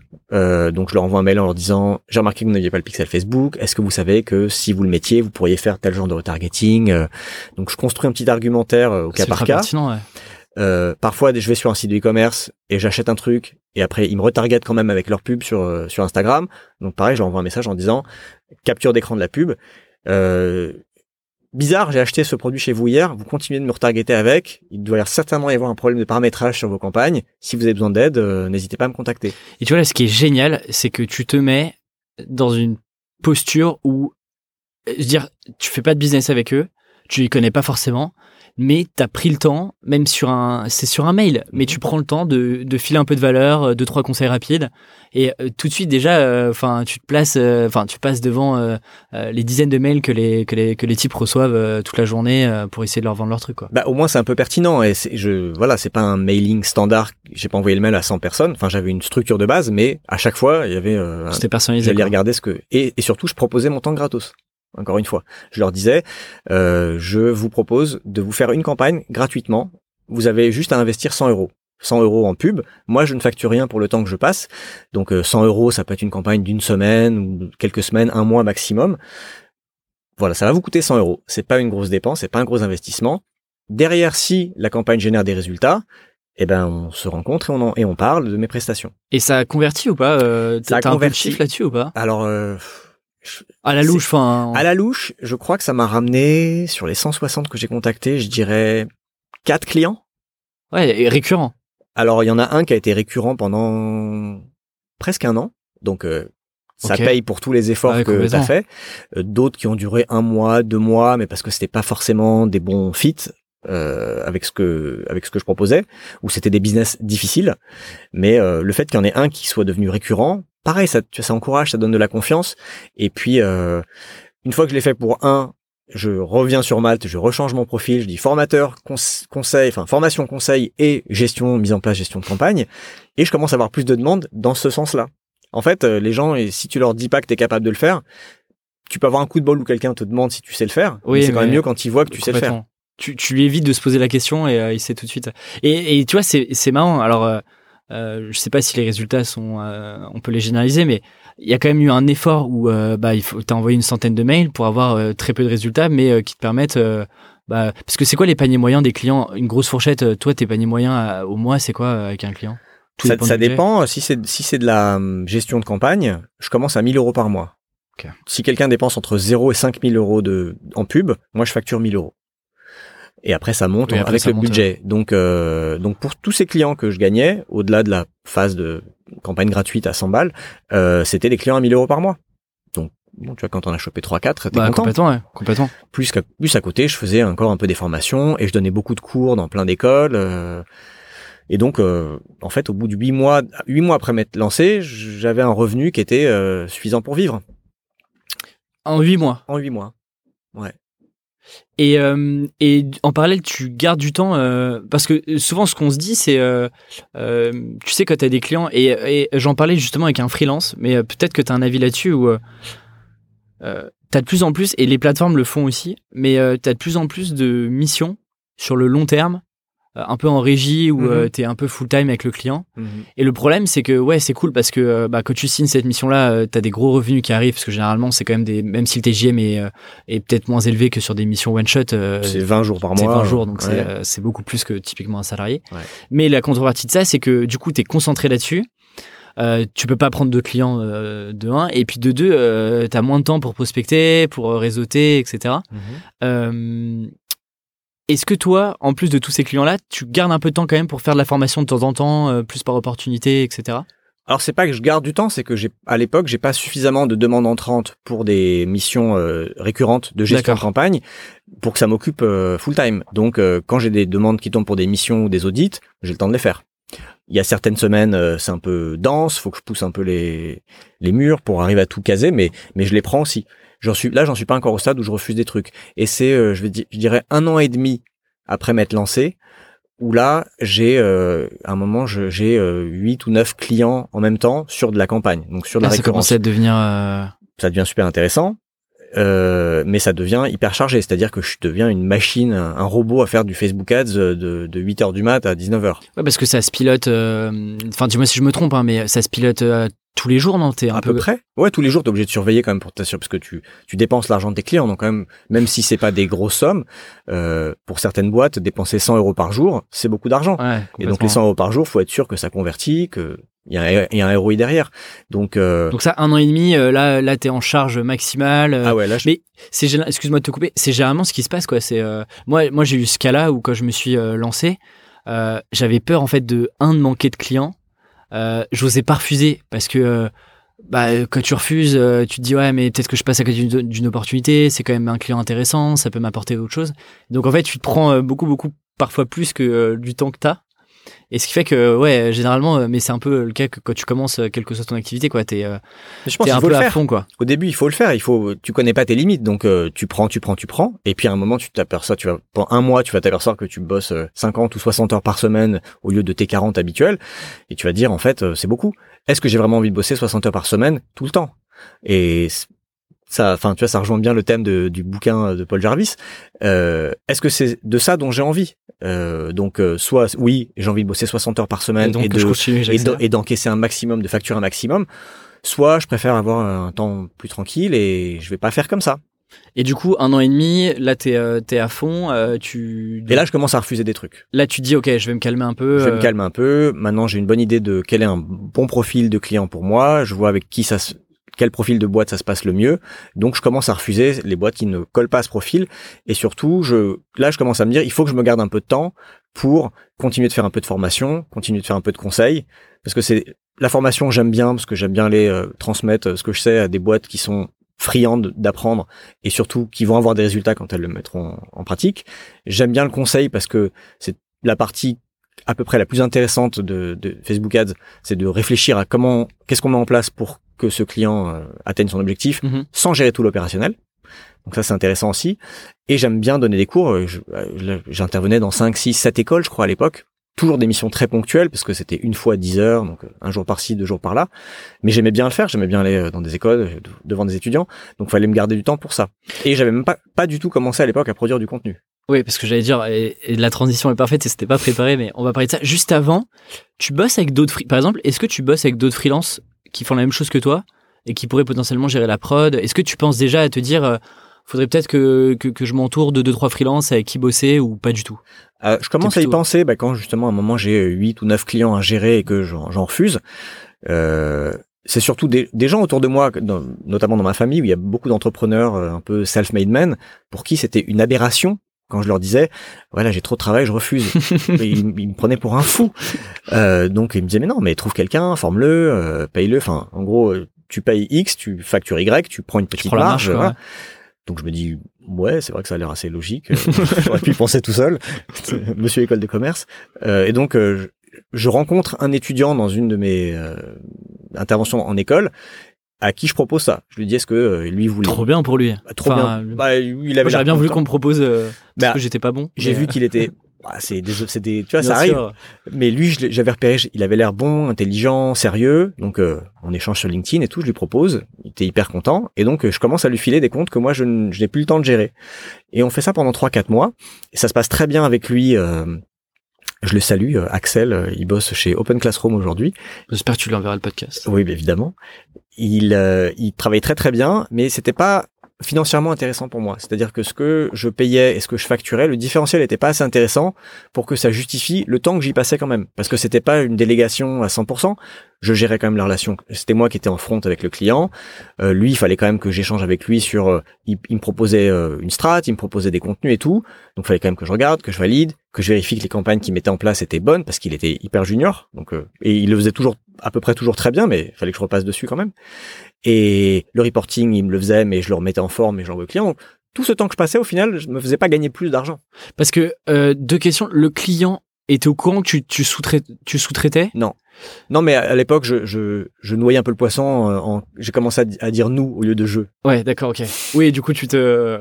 Et, et, et est-ce que, euh, juste une toute petite question un peu d'orthographe, je te, je te pose la question parce que je suis un peu dans ces problématiques-là. Est-ce que Max, non, Paul, non, comment il s'appelle? Axel. Axel, je vais y arriver. Du coup, lui te facturait. Toi, t'avais, euh, t'étais encore auto-entrepreneur ou t'avais. Oui. J'étais Ah oui, donc encore en plus, entrepreneur, ouais. donc en plus c'est pas intéressant parce que moi je payais des charges sur ce que je facture au client et je pouvais pas déduire euh, Ouais. ce que lui me facturait. Donc au bout de quelques mois, je me suis dit en fait c'est pas très intéressant financièrement Mhm. et et puis lui il a pris un job full time quelque part, il avait moins de temps aussi. Je me suis dit en fait ce modèle-là me plaît pas trop, je préfère rester euh, seul. Je connais mon plafond de verre en termes de temps, de nombre de, de clients que je peux gérer à la fois. Bah c'est pas grave, je vais me satisfaire de ça. euh, Je vais essayer de trouver d'autres d'autres façons de développer mon business et mon chiffre d'affaires. Je suis pas contre gagner plus d'argent, mais pas en devenant une agence et en, en embauchant des gens, pas en travaillant euh, deux fois plus non plus. Et donc là, on est, il y a pas si longtemps que ça, finalement, 2017. Ouais, 2017, c'est ça. Et là, tu te dis contenu? Alors, je me dis formation en ligne, d'abord. D'abord formation en ligne. Ouais, j'ai un peu fait le truc à l'envers, c'est que je me suis dit, euh, je vais faire une formation en ligne. Je commence à bien maîtriser le, le- la formation Facebook Ads parce que je l'ai fait des dizaines de fois et je sais qu'elle marche, je sais que les gens sont contents, je sais qu'elle est claire. Enfin, j'ai que des bons retours. Je vais euh, créer une formation en ligne, m'enregistrer, mettre ça sur une plateforme et la vendre. Donc, je m'embarque dans la création d'une formation en ligne, ce qui est assez long et euh, parce qu'il faut quand même, euh, enfin, parler devant une caméra, et avoir une bonne prise, c'est pas pareil que de parler devant des gens où tu peux euh, tu peux te planter, rebondir, voilà. Donc là, il faut que ça soit quand même assez carré. Donc, je crée ma formation en ligne, je la, je la mets en ligne, et en fait, au moment où je la mets en ligne, j'ai vraiment, comme quoi j'ai vraiment zéro plan de carrière et pas trop de vision à l'avance, je me dis, merde, à qui je vais la vendre, cette formation? enfin, comment les gens vont savoir qu'elle existe? Parce Et- que t'as un site internet, t'as quelque chose où t'as vraiment ton profil mal qui est le Euh, premier truc, et puis après t'as ton réseau, LinkedIn et je autres. crois qu'à l'époque, j'ai même pas de site. Ah oui, d'accord. J'ai même pas de site, ou alors peut-être c'est le moment où j'avais fait faire un site par un mec que j'ai trouvé sur Malte, un espèce de one-pager euh, très Ouais, basique. Une sorte de grosse landing. euh. Ouais, exactement, euh, qui était euh, très basique, quoi, qui présentait mes services. Mais moi, j'ai pas eu ça avant, euh, ouais, un an et demi. J'avais pas le temps en fait, c'est-à-dire que je préférais passer du temps à prospecter, à trouver des clients, à améliorer mes À faire ton expérience. mes quoi, skills. Facebook Ads et à, enfin, tu vois, apprendre le, le business du freelancing plutôt qu'à faire un site. Moi, euh, tu vois, j'ai, j'ai.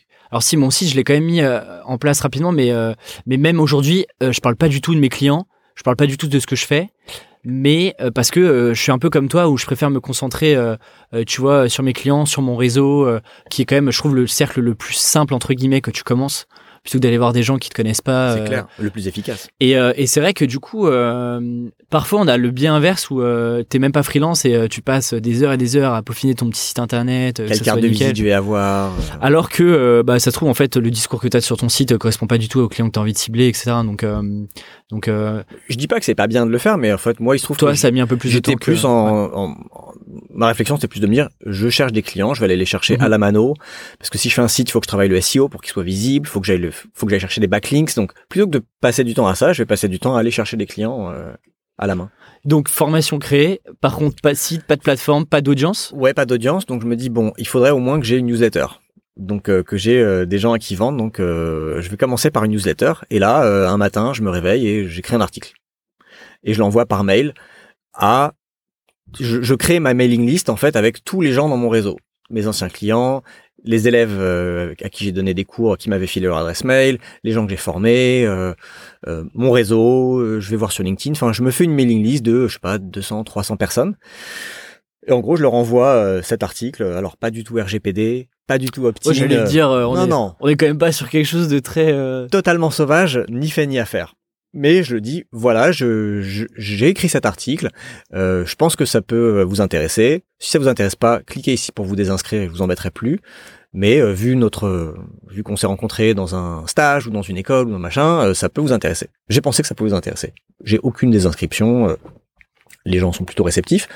Donc c'est pareil, hein, c'est la première fois que j'écris un article, euh, donc j'avais, j'étais pas très à l'aise, mais j'ai des bons retours et euh, je me dis bon bah ok, je vais continuer de faire ça pendant quelques mois avant d'aller pitcher ma formation en ligne à ces gens. Je vais pas non plus euh, leur, leur je, veux pas Pas non plus- technique, pas trop bourrin. je vais essayer d'être un peu élégant quand même sur le truc.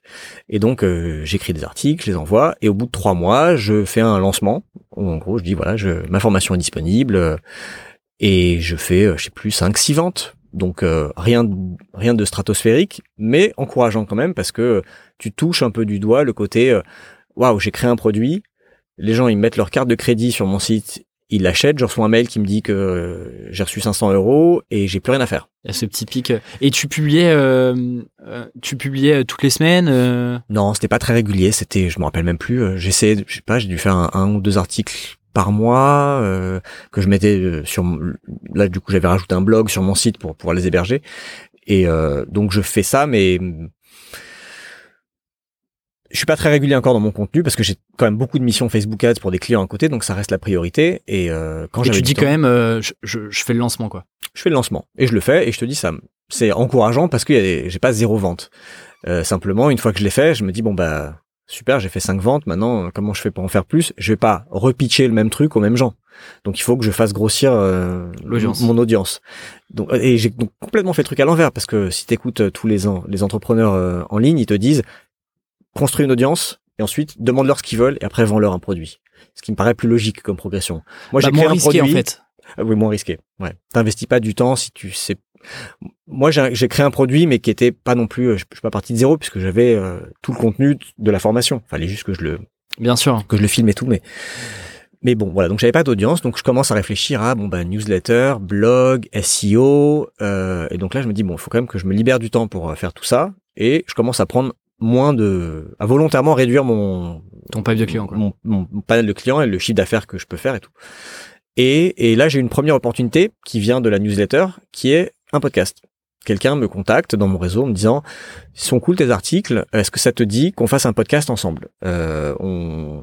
Moi, euh, je m'occupe de la partie technique, euh, prise de son, montage, post-prod, mise en ligne et tout. Toi, juste, tu viens avec ton contenu. C'est un peu le, c'est bah, l'idéal quoi. C'est l'idéal. Attends, ben moi, je, j'avais très envie de faire un podcast. J'étais très consommateur de podcasts, mais euh, le côté technique me faisait un peu peur. Enfin, je me disais, j'aurais pas le temps, je le ferais pas bien. Et donc là, c'est C'est très long. idéal. c'est très long, il paraît. et donc, euh, je, je, je lance un podcast qui s'appelle Nouvelle Réclame.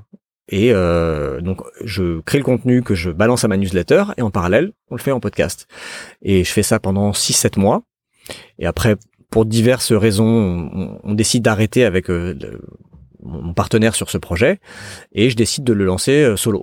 Et là, en attendant, euh, la newsletter grossit un peu ou ça stagne un peu? Très peu parce que euh, je fais pas ça très bien. Je je suis trop occupé avec mes missions pour mes clients. Euh, par ailleurs, entre temps, je suis devenu papa.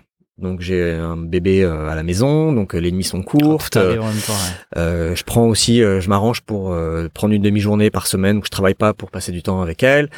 Donc je peux pas travailler autant que je voudrais pour euh, aller aussi vite que j'aimerais. Et donc euh, grossit très peu. Je fais pas de pop-up, pas de capture, euh, pas de pub Facebook. Enfin, je fais rien pour la faire grossir cette audience. Donc euh, elle grossit, euh, c'est deux personnes par semaine quoi. Mm. Euh, c'est un peu plus aujourd'hui. Encore, je suis pas du tout, euh, j'exploite pas encore assez bien le, le truc. Mais donc euh, bon, je me dis ok, euh, ce projet euh, formation en ligne, peut-être que je le mette un peu en stand-by parce que je le fais, pas, je le, ne le fais pas bien. Ça marchera pas comme ça. Et, euh, et au début, je suis un peu énervé, un peu gêné. euh, et puis après, je commence à m'enlever la pression de me dire en fait, c'est pas grave quoi. Je, qu'est-ce qui est plus important, ma formation en ligne aujourd'hui ou euh, passer du temps avec euh, ma, fille de six mois? Tu remets les choses un peu en, perspective et je me dis y a pas d'urgence, ça viendra plus tard. Exactement. Enfin, voilà, après chacun fait comme il veut.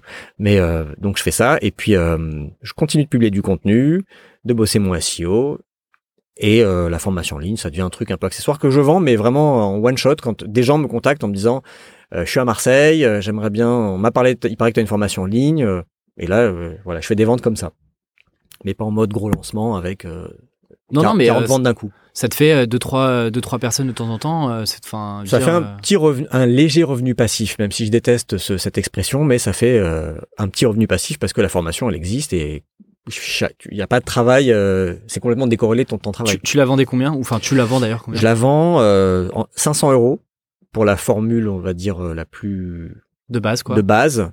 Et il y avait une formule moins chère à 300 euh, avec une, un, un temps d'utilisation limité, une formule à 700 avec du un- une heure de coaching en plus avec moi. D'accord. Voilà. Ok.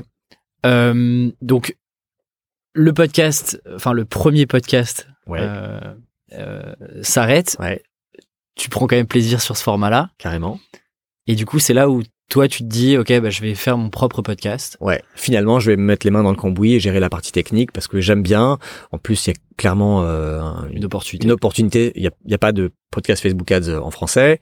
Euh, c'est, il y a la vague des podcasts, c'est la mode, quoi. Donc, euh, je me dis, ben, autant me positionner là-dessus parce qu'aujourd'hui, c'est peut-être une, une audience très niche, mais peut-être que ça grossi- grossira par la suite. Et par ailleurs, je, je prends plaisir à le faire. Enfin, j'essaie quand même. Je là, je suis déjà dans une, une optique où je me dis, je ne veux faire que les projets qui me font kiffer.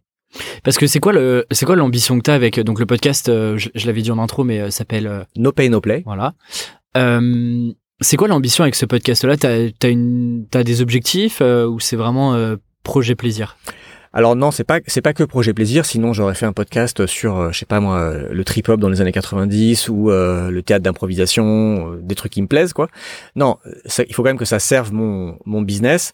Mais c'est plusieurs choses. C'est bah, de décliner mon contenu que j'écris euh, pour la newsletter et le blog en version audio parce que le contenu existe déjà, parce que il y a une quand même une tendance podcast qui est pas négligée. Enfin, l'attention, en tout cas, va vers là, va vers là.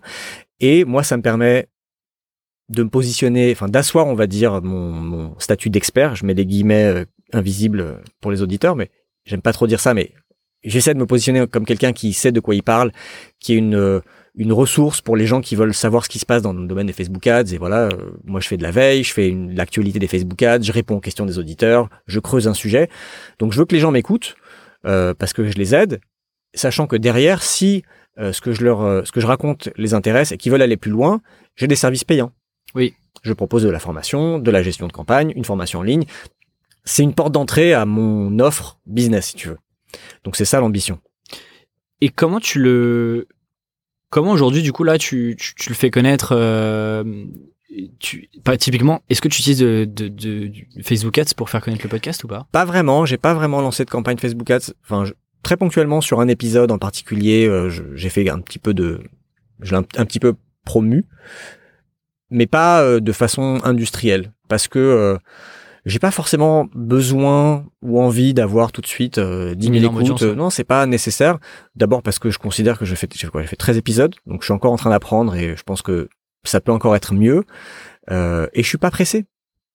Donc euh, moi je le fais. euh, Il y a un petit bouche à oreille. J'ai des gens qui me qui m'envoient des messages sur LinkedIn en me disant que ça les aide, qu'ils sont contents, qu'ils en parlent à leurs collègues, qu'ils l'ont envoyé à un client. Ça m'a permis aussi de me faire. Enfin, j'ai maintenant un contact direct avec Facebook grâce à ça. Alors qu'avant j'étais un annonceur lambda, mais maintenant euh, quelqu'un de chez Facebook m'a contacté. Du coup, je- vais les rencontrer un peu plus souvent à partir de maintenant. J'ai un accès que Trop bien. la plupart du temps, les, les freelances n'ont pas, qui est réservé aux agences. Parce que, bah, quelque part, je suis un... Mini agence à toi tout seul, non? Oui, mais j'allais plus dire, je suis un évangéliste pour Facebook. Ah Enfin, oui. Je parle quand même euh, de, des Facebook Ads. Donc, si les gens m'écoutent et font ce que je dis, ils vont dépenser de l'argent sur la plateforme. C'est dans l'intérêt de euh, Facebook. Bien sûr, complètement. Donc, c'est dans, leur- dans leur- intérêt de que je sois informé des dernières nouveautés, que euh, qui, pourquoi pas me donner des infos en exclu. Enfin, on va voir. hein, c'est tout frais, tout ça. hein, Mais, mais c'est vrai que j'ai l'impression, euh, par rapport au début à ce que tu fais aujourd'hui, euh, t'es beaucoup plus présent, visible, il y a beaucoup plus de contenu, t'as ce podcast-là, t'as euh, ta formation où euh, t'as retravaillé pas mal aussi les pages de vente, etc. T'as euh, des articles euh, écrits, Mhm. euh, t'as aussi fait quelques articles invités. Ouais. Et t'as aussi, euh, t'as même créé, dis-moi si je me trompe, mais t'as- il me semble que t'as créé un guide aussi, un lead capture pour. Oui, j'ai créé une, une- un lead magnet, vraiment une mini formation gratuite sur euh, comment créer votre première campagne de pub Facebook en 45 minutes, qui est une mini formation vidéo avec quatre vidéos. Comment tu crées, comment tu choisis l'objectif de campagne, comment tu fais un ciblage, comment tu fais un contenu euh, à peu près décent et comment tu interprètes tes résultats. Vraiment la base de la base si tu veux, euh, si t'en as jamais fait. En gros, ce que moi j'aurais bien aimé avoir quand, je me suis lancé il y a quatre ans et que plutôt que de lire un article de blog, si j'avais pu avoir une vidéo un peu tuto, euh, très didactique, très claire, j'aurais bien aimé. Euh, donc j'ai fait ça. Et ça aujourd'hui, ça fonctionne ou pas? T'as des bons résultats Alors je l'ai, je l'ai assez peu communiqué dessus. D'accord. Moi, je, tu vois, j'aime, je fais toujours à l'envers. Je fais un truc et après, je me dis, ok, ah, comment je trouve des gens pour minimaliste. Bah, et puis surtout, tout ça à balancer avec la vie de famille, euh, les clients euh, à côté. Donc euh, j'ai sans communiquer dessus, j'ai eu à peu près 60 inscrits pendant l'été de personnes qui ont fait cette mini formation et j'ai eu des très bons retours. Et derrière, à la fin de la formation, je dis aux gens inscrivez-vous sur la liste d'attente pour ma formation en ligne qui est fermée pour l'instant, mais que je vais rouvrir d'ici la fin de l'année. C'est quand même ça le but pour moi, c'est de pareil de dire aux gens bah voilà, je vous ai montré comment créer une pub basique de façon simple et rapide. Maintenant, si vous voulez vraiment exploiter toutes les possibilités que l'outil offre, j'ai une formation longue qui dure 8 heures avec un groupe privé Facebook, avec euh, plein d'études de cas, euh, et voilà, et ça coûte temps. Et, du coup, c'est quoi le euh, là le, le, Joseph dans, dans quelques années C'est tu veux quand même continuer euh, est-ce que tu as envie vraiment d'être euh, focalisé sur des produits potentiellement en ligne ou faire de la formation présentielle, mais avoir euh, ce package-là avec une audience qui tourne et à qui tu peux proposer différents services? Et du coup, qu'il ait une grande partie de, de, tes missions, je dirais, clients? Ou tu as toujours envie de garder ces deux facettes-là ou c'est quoi un peu demain, si tu as déjà réfléchi un peu? Alors, je, si je sais qu'il n'y a pas de plan de carrière. Il n'y a pas de plan de carrière, je continue de le dire, mais je sais ce que je fais aujourd'hui, enfin, je sais ce qui me rend heureux aujourd'hui, et comme un moment, euh, comme je disais tout à l'heure, quand j'ai eu 8-9 clients en gestion de campagne, c'était trop, j'ai su que je voulais pas faire ça. Je pourrais juste être une agence et faire que ça. Et, et j'aime pas. J'aime bien le mix en fait. Donc moi, ce qui me rend heureux dans mon boulot, c'est de faire, d'avoir quelques clients récurrents qui me garantissent une certaine stabilité. Euh, et puis surtout avec qui je noue une relation sur le long terme et je vois les effets de des campagnes que je gère pour eux. Ils se développent, ils gagnent de l'argent, donc euh, c'est plutôt cool de voir ça. J'aime bien la formation pour faire des nouvelles rencontres. J'aime bien les audits et les strates parce que ça me fait cogiter sans faire de l'opérationnel. J'aime bien les donner des cours dans des masters parce que je rencontre des jeunes et puis euh, c'est un autre exercice que j'aime bien. Et j'aime bien créer du contenu parce que c'est encore un autre truc. Donc moi j'aimerais bien garder la totale si possible.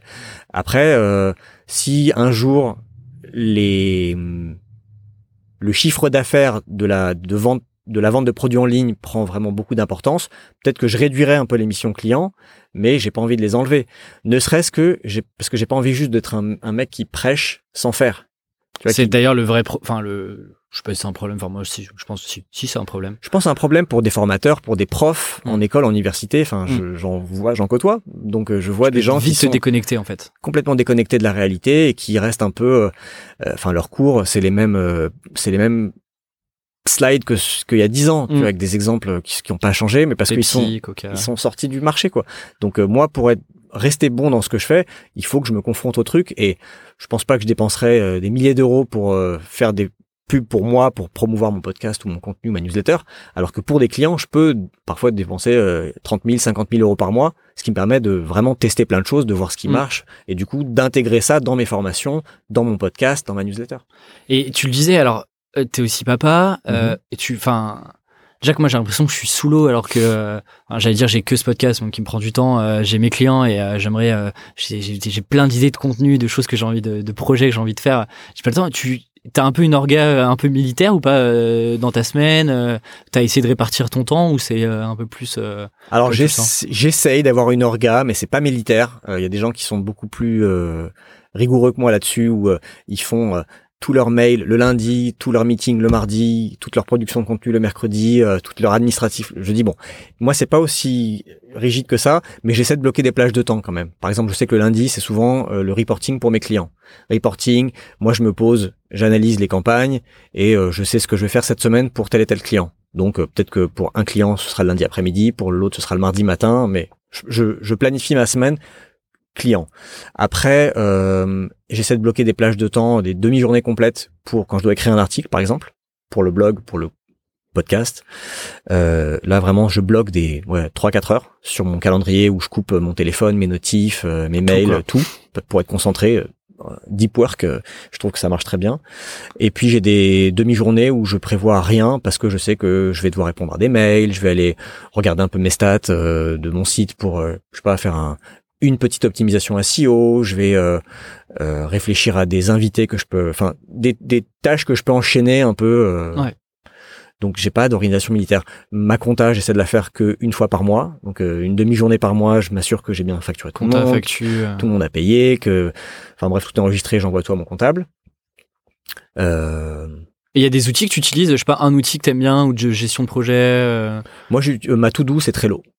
Ok, tu fais tout sur Trello. Ah, Enfin, toute, tout, ma, euh. toute ma to-do, elle est dans Trello avec ce que aujourd'hui, demain, cette semaine, et après des trucs thématiques, euh, mes clients, euh, mon marketing pour euh, mes activités, euh, de l'admin, du perso. Et donc, en, en gros, j'ai des listes par thème, et après, je prends les trucs et je les mets dans cette semaine, puis après, je mets à aujourd'hui et demain. Et du coup, tout ça, tu prépares le lundi ou le week-end plutôt euh, pour préparer la semaine, quoi. Pour la semaine, oui, je sais, euh, le vendredi, j'essaie de planifier ma semaine. Après, je sais pas ce que je ferai chaque jour, mais je sais les tâches que j'aimerais accomplir dans la semaine. Et j'arrive jamais à toutes les faire, évidemment. C'est euh, c'est malheureusement le problème. Je me force à pas mettre beaucoup de tâches. Ouais. Mais même là-dessus, euh, pff, parfois, euh, bah, t'as une tâche qui te prend plus de temps ou euh, t'as un imprévu client et donc euh, tu dois passer un peu de temps. euh, Bien sûr. t'as une égo qui aurait pas dû se passer. donc, euh, ouais, c'est pas évident. Après, j'essaie de vraiment, vraiment optimiser mon temps et de pas me faire voler mon temps surtout par Ouais. par des, des des des contraintes externes. Donc, euh, j'essaie de optimiser maxi- maximum les devis, euh, la négo. Euh, si une négo prend trop longtemps, je lâche l'affaire assez rapidement en fait, parce que non, mais t'as raison. ouais. et puis Surtout que t'es pas dans le besoin urgent, quoi. Je veux dire. c'est euh, ça. Et j'ai des demandes et comme je peux faire un peu le difficile sur les projets, je peux me permettre de de refuser certains trucs euh, si je sens que si la négo est trop compliquée, le projet sera compliqué et j'ai pas envie. J'ai envie qu'on parle de, du coup, on en parlait en début de, de podcast, que je vois que le temps, euh, le temps file. Euh, j'ai envie qu'on parle du coup de Paul Jarvis et de son, et de son bouquin et de son état d'esprit de Company of One. Globalement, juste pour représenter, remettre le contexte de Paul, qui est Paul Jarvis. Paul Jarvis, c'est un designer canadien qui, euh, qui a quasiment euh, maintenant euh, près de 20 ans d'expérience euh, sur des sujets de freelance, euh, de euh, design, etc. Et qui a lancé euh, des produits, des formations, qui a créé énormément de contenu. D'ailleurs, je mettrai les liens parce que les, les contenus et les articles sont, euh, sont vraiment euh, magiques. Ouais. Et lui a, depuis un petit moment déjà, euh, euh, développé un, son, son concept qui est de, de se dire euh, est-ce que ce serait pas bien aussi de potentiellement rester petit et euh, il pourrait grossir beaucoup plus et il le fait pas. Et donc c'est toute la théorie du, du bouquin et j'avais envie de, de discuter avec toi. Globalement, si tu synthétises la thèse du bouquin, pour toi, euh, c'est quoi un peu le, le, le gros sujet? Pour moi, le gros sujet, enfin, le- si on doit résumer en un mot, c'est euh, il faut questionner la croissance. Il faut, faut questionner, questionner l'idée et le besoin de croître tout le temps. Euh, sachant que ça s'appelle Company of One, mais ça peut s'appliquer à des freelances, comme ça peut s'appliquer à des à des startups, à des PME, comme ça peut s'appliquer à un, un département dans une grosse boîte. C'est plus un état d'esprit, un état d'esprit qui est de se dire, euh, surtout quand on est free, si ça marche, si, si l'activité marche, à un moment, tu vas avoir de plus en plus d'opportunités qui viennent à toi, de clients, de missions, de partenariats, euh, d'interviews, de contenu, de, de plein de trucs quoi, que tu peux même pas vraiment imaginer euh, avant de les avoir. Et l'idée, c'est de se dire, avant de dire oui à une de ces opportunités qui va nécessiter ou qui va résulter en de la croissance, il faut que je la questionne. C'est juste ça, de se dire, est-ce que j'ai envie de le faire ou pas? C'est un peu, est-ce que le, le plus c'est le mieux, quoi? C'est exactement ça. Est-ce que plus ce sera mieux? Et c'est pas du tout euh, un bouquin avec une idée. euh, Enfin, c'est pas une, une idéologie euh, de bisounours ou de hippie. Hein, c'est pas. Il y a, y a rien d'anticapitaliste ou de décroissant là-dedans. Non pas que ça soit. J'ai rien contre euh, les gens qui pensent comme ça, mais c'est pas du tout le, le, le propos du livre. C'est plutôt de remettre en question un peu un dogme qui est de se dire. Euh, une boîte doit forcément croître, un business c'est forcément mieux quand il y a plus. Euh, il faut euh, il faut scaler son activité, il faut lever des fonds, il faut travailler plus, il faut euh, voilà tous ces trucs qui imprègnent un peu la société, euh, une, une certaine culture start-up qui est très cool d'un côté, mais qui est un peu toxique dans, dans, par d'autres aspects, qui est aussi ce qu'on apprend en école de commerce, par exemple. C'est forcément croître, c'est mieux. Donc lui, c'est juste de se dire, attends, euh, réfléchissons à ça soit on décide de croître et comment on fait pour bien croître, soit on décide de ne pas croître et de rester où on est. Ouais, parce que euh, on, en, en, préparant un petit peu ça, euh, on, discutait sur si on prend le cas euh, un peu euh, là en France, par exemple, on est freelance et euh, et on se disait quand t'as un petit business, une petite activité, t'as un peu euh, trois trois scénarios quoi, euh, plutôt de l'extérieur, qui est bah soit en fait tu es au début de quelque chose et donc bah ça va se lancer donc ok c'est cool il est au début mais ça va accélérer en gros soit bah en fait c'est petit mais du coup bah il a pas vraiment réussi parce qu'il a pas fait quelque chose de, grand aux yeux des gens Mhm. soit bah en fait il a pas forcément d'ambition et bah c'est dommage de rester petit alors qu'il a l'opportunité de grossir vite quoi C'est exactement ça. Là où bah tu, tu le dis très bien et il me semble qu'il parle de ça de se mettre des généralement on se met des objectifs à, euh, inférieurs et là Mhm. c'est se mettre des objectifs supérieurs en gros. Je sais pas si tu peux un peu expliquer le, le, le concept de ça. Ouais, c'est de se dire, euh, est-ce que euh, combien il me faut d'argent pour être content? Combien il me faut, combien il faut que je gagne chaque mois pour être satisfait? Une fois que j'atteins ce, ce seuil, est-ce que j'ai vraiment besoin de plus? Si pour avoir plus, il faut que je travaille deux fois plus, est-ce que ça vaut le coup? Euh, Si pour euh, gagner plus, il faut que je sacrifie euh, ma vie de famille ou que je me rajoute du stress sur les épaules en embauchant des gens ou en prenant des locaux, est-ce que ça vaut le coup? Et il y a peut-être, et la, réponse est peut-être oui. Dans certains cas, c'est peut-être de se dire, bah oui, ça vaut le coup. j'ai beaucoup d'ambition, donc je veux faire ça. Encore une fois, il dit pas, il faut pas le faire. Il dit juste, il faut se poser la question et être sûr que c'est ce dont on a envie. Parce que surtout quand on est free, on a quand même le luxe de faire ce qu'on veut. Donc on peut choisir de travailler beaucoup, pas beaucoup. Je parle quand on Quand est ça free, fonctionne, quand hein. ça fonctionne. oui bien sûr Euh, donc pas tout de suite. Tu vois, au bout d'un moment, euh, moi ça m'a pris un an et demi. Peut-être que certaines personnes ça leur prend trois mois, peut-être d'autres ça leur prend cinq ans. Mais à un moment, si tu rythme de croisière en gros quand tu es à ton rythme de croisière, tu peux choisir. Donc soit tu deviens une machine à presta et tu prends tout parce que c'est ce qu'on va te dire autour de toi. On va te dire bah non, bah attends, euh, laisse pas de l'argent sur la table. Attends, t'as de la demande, c'est trop bête et tout. Euh, ou embauche quelqu'un et délègue. Soit tu peux te dire en fait moi ça me va, je suis bien là comme ça. J'ai pas besoin de gagner plus. Euh, je veux pas plus de stress. Faut pas oublier qu'on devient free souvent pour être un peu euh, maître de son destin, avoir une certaine liberté. Donc il faut c'est pas parce que ça marche qu'il faut abandonner cette liberté. Il faut se dire bon bah ça marche, eh ben j'ai encore plus de liberté de choisir avec qui je veux bosser, quel type de client, quel type de projet, combien de projets par mois, pour gagner combien.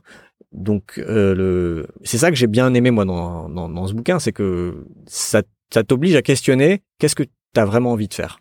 ouais ça t'oblige à remettre en question euh, là où tu en es donc là on prend euh, t'as un rythme de croisière et donc euh, bah, les journées passent t'enchaînes etc sans forcément te poser ces questions là parce que euh, euh, bah, il, il est quand même il fait partie des, des rares quand même qui euh, qui je pense à lui je pense à Jason Fried de Basecamp Ouais. mais typiquement en France moi je vois personne qui en parle vraiment Non. Euh, enfin de manière aussi euh, aussi constante depuis longtemps et, euh, et c'est vrai que ça t'oblige à te questionner et tu il prend un exemple de psychotactique peut-être que tu peux Ouais. euh, parce que je trouvais que l'exemple était intéressant euh, Ouais. Donc Psychotactic, c'est un site euh, qui est fait par un mec qui s'appelle Sean D'Souza, qui est un Indien, je crois, qui habite en Nouvelle-Zélande ou en Australie.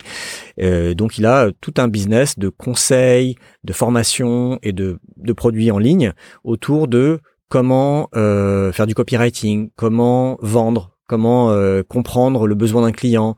Donc c'est un, peu business, un peu dev perso orienté business, assez intéressant. Moi j'ai fait une de ces formations euh, sur le copywriting notamment, j'ai bien aimé. Et donc, euh, Paul Jarvis prend l'exemple de ce mec-là qui, lui, s'est fixé une, une limite supérieure à 500 000 euros de, de bénéfices par an. Alors, on va se dire, waouh, c'est énorme. C'est sûr que c'est beaucoup d'argent, 500 000 euros, gagner 500 000 euros par an. Mais, apparemment, lui, il a l'opportunité d'en gagner plus. Mais il veut pas en gagner plus. Donc, quand il lance une formation en ligne, il dit toujours, euh, je la lance, je la lancerai qu'une fois cette année et il y a 25 places disponibles. Et ça coûte tant. Euh, j'ai envie de faire euh, tant de séminaires dans l'année, j'en ferai pas plus. Et, et donc dans plusieurs, dans d'autres articles que ce mec a fait ou dans des podcasts dans lesquels je l'ai entendu, il explique comment, pourquoi 500 000 euros, enfin 500 000 dollars, comment il répartit ça entre ses frais, entre ce qu'il veut économiser, entre ce dont il a besoin pour vivre, euh, euh, et comment euh, il répartit ça entre du consulting, du, je crois que c'est à peu près 50% de ventes en ligne et 30%, 30 et 20 pardon, 30 et 20 entre euh, du, du conseil euh, one-to-one et un peu de formation. Ok, intéressant. Et euh, oui, parce qu'il y a aussi ça, c'est de se dire, euh, euh, ces chiffres-là, ils sont pas sortis au hasard, c'est par rapport à, à lui, peut-être son projet de vie, à ce qu'il a envie d'investir dans 10 ans, c'est quoi son niveau de vie aujourd'hui, etc. Et tout ça, en fait, tu te projettes pour après revenir en arrière et te dire, ok, pour atteindre ça, je sais pas, dans deux ans ou dans trois ans, ou pour pouvoir mettre tant de côté, ok, ben en fait, il faut que je fasse tant à l'année, donc tant par mois, il faut que je travaille tant de jours, et donc du coup, tu peux reprendre le, le fil de cette manière-là. Exactement. Et, et, et, moi, j'aime bien aussi l'exemple de Basecamp, donc de ces deux mecs que j'adore, Jason Fried et David, David Hennemeyer Hansen, DHH. Ah, bien joué. Moi, je, moi, je dis DHH directement. DHH. Euh, qui publie beaucoup de contenu là-dessus et des bouquins qui sont top, Rework, euh, Remote, Doesn't Have Crazy at Work, qui sont très très bien. Et eux, leur limite supérieure, c'était 50 employés. Pendant très longtemps, ils avaient dit, non, on veut pas être une boîte de plus de 50 employés. Et il se trouve qu'à un moment, ils ont dépassé ça mais c'est pas euh, c'était pas un objectif c'était une conséquence d'un business qui marche mm. et donc c'est pas pareil Paul Jarvis parle de ça dans son bouquin il dit que euh, si tu es rentable aujourd'hui tu peux faire les choix que tu veux si tu n'es pas rentable t'es un peu obligé de faire de la croissance Bien sûr. parce que t'as si t'es pas rentable ça veut dire qu'il y a des gens qui ont mis des des billes dans ta boîte donc tu leur dois des comptes eux ils veulent euh, un retour sur investissement à un moment plus ou moins rapidement. Donc, t'es pas libre de tes choix et t'es obligé d'aller vers la croissance. Si t'es rentable, que t'as des clients, tu peux choisir d'aller vers plus ou pas. Et il insiste aussi beaucoup sur le côté de faire mieux au lieu de faire plus. Et ça, c'est quelque chose qui, me parle beaucoup parce que moi, j'ai pas envie de faire plus d'heures, mais je suis pas contre gagner plus d'argent. Parce que j'ai des opportunités qui viennent à moi et tout. Donc après, c'est juste choisir les bonnes opportunités, euh, les plus intéressantes, les plus rentables, les plus long-termiste parfois, comme je sais pas le podcast par exemple, qui me rapporterait aujourd'hui, mais qui je pense à long terme est un bon un bon pari. Et euh, et j'ai perdu le fil de ce que j'étais en train de dire. Je parlais de bah, tu parlais justement de euh, de du euh, gagner, enfin. Ah oui, mieux au lieu de plus. Exactement. Et de se dire, ben, comment je fais pour optimiser des process, pour gagner du temps, pour si je peux pas prendre des missions, les les les renvoyer vers quelqu'un et prendre une commission par exemple, pour pas non plus que ça tombe à l'eau, euh, pour automatiser un certain processus de génération de leads. C'est-à-dire que moi aujourd'hui je fais plus du tout de prospection. Ça fait un an et demi que je ne fais plus de prospection, ça vient à moi. Par Malte, par LinkedIn, maintenant par mon site. Donc ça c'est un truc que je suis content parce que j'ai pas envie de passer du temps à prospecter. Je passe du temps un peu à négocier, à faire des devis. Et ça aussi j'essaie de l'optimiser au maximum avec euh, des offres un peu euh, packagées. Puis les besoins sont souvent quand même assez similaires d'un client à un autre. Euh, le reporting il est optimisé. Donc déjà tout ce que tu peux faire toi qui est en ton contrôle pour optimiser ton temps. Et après, pour travailler mieux, ça revient toujours à la même euh, idée, c'est vers quoi tu veux aller. Et puis en, finalement, c'est aussi une forme de, euh, désolé pour mais c'est un peu du scaling interne, d'optimiser déjà ce que tu fais, etc. Mine de rien, c'est ta à toi, le client le voit pas, mais euh, bah toi, ça te permet de gagner du temps, etc. Et, je pense que euh, Paul Jarvis, il est pas non plus contre la croissance, mais il est plutôt sur OK aussi pour une croissance mesurée. Complètement. C'est-à-dire euh, pas te dire euh, ok il faut recruter, euh, il faut que je m'entoure d'une équipe de d'autres consultants, de freelance, il faut que je développe plein de produits d'un coup, etc. Il est plutôt sur quelque chose d'assez organique, progressif, lent et maîtrisé. Et il en parle d'ailleurs quand il prend l'exemple de de parce qu'il parle aussi de construction d'une audience dans son bouquin et, et ce mhm. que nous à notre échelle on essaie aussi d'expérimenter tous les deux et de se dire autant avoir des gens qui sont euh, très qualitatifs, mais avec une, une, base d'audience qui augmente progressivement, mais euh, euh, des vrais pas trop vite, mais des vrais fans. les, les...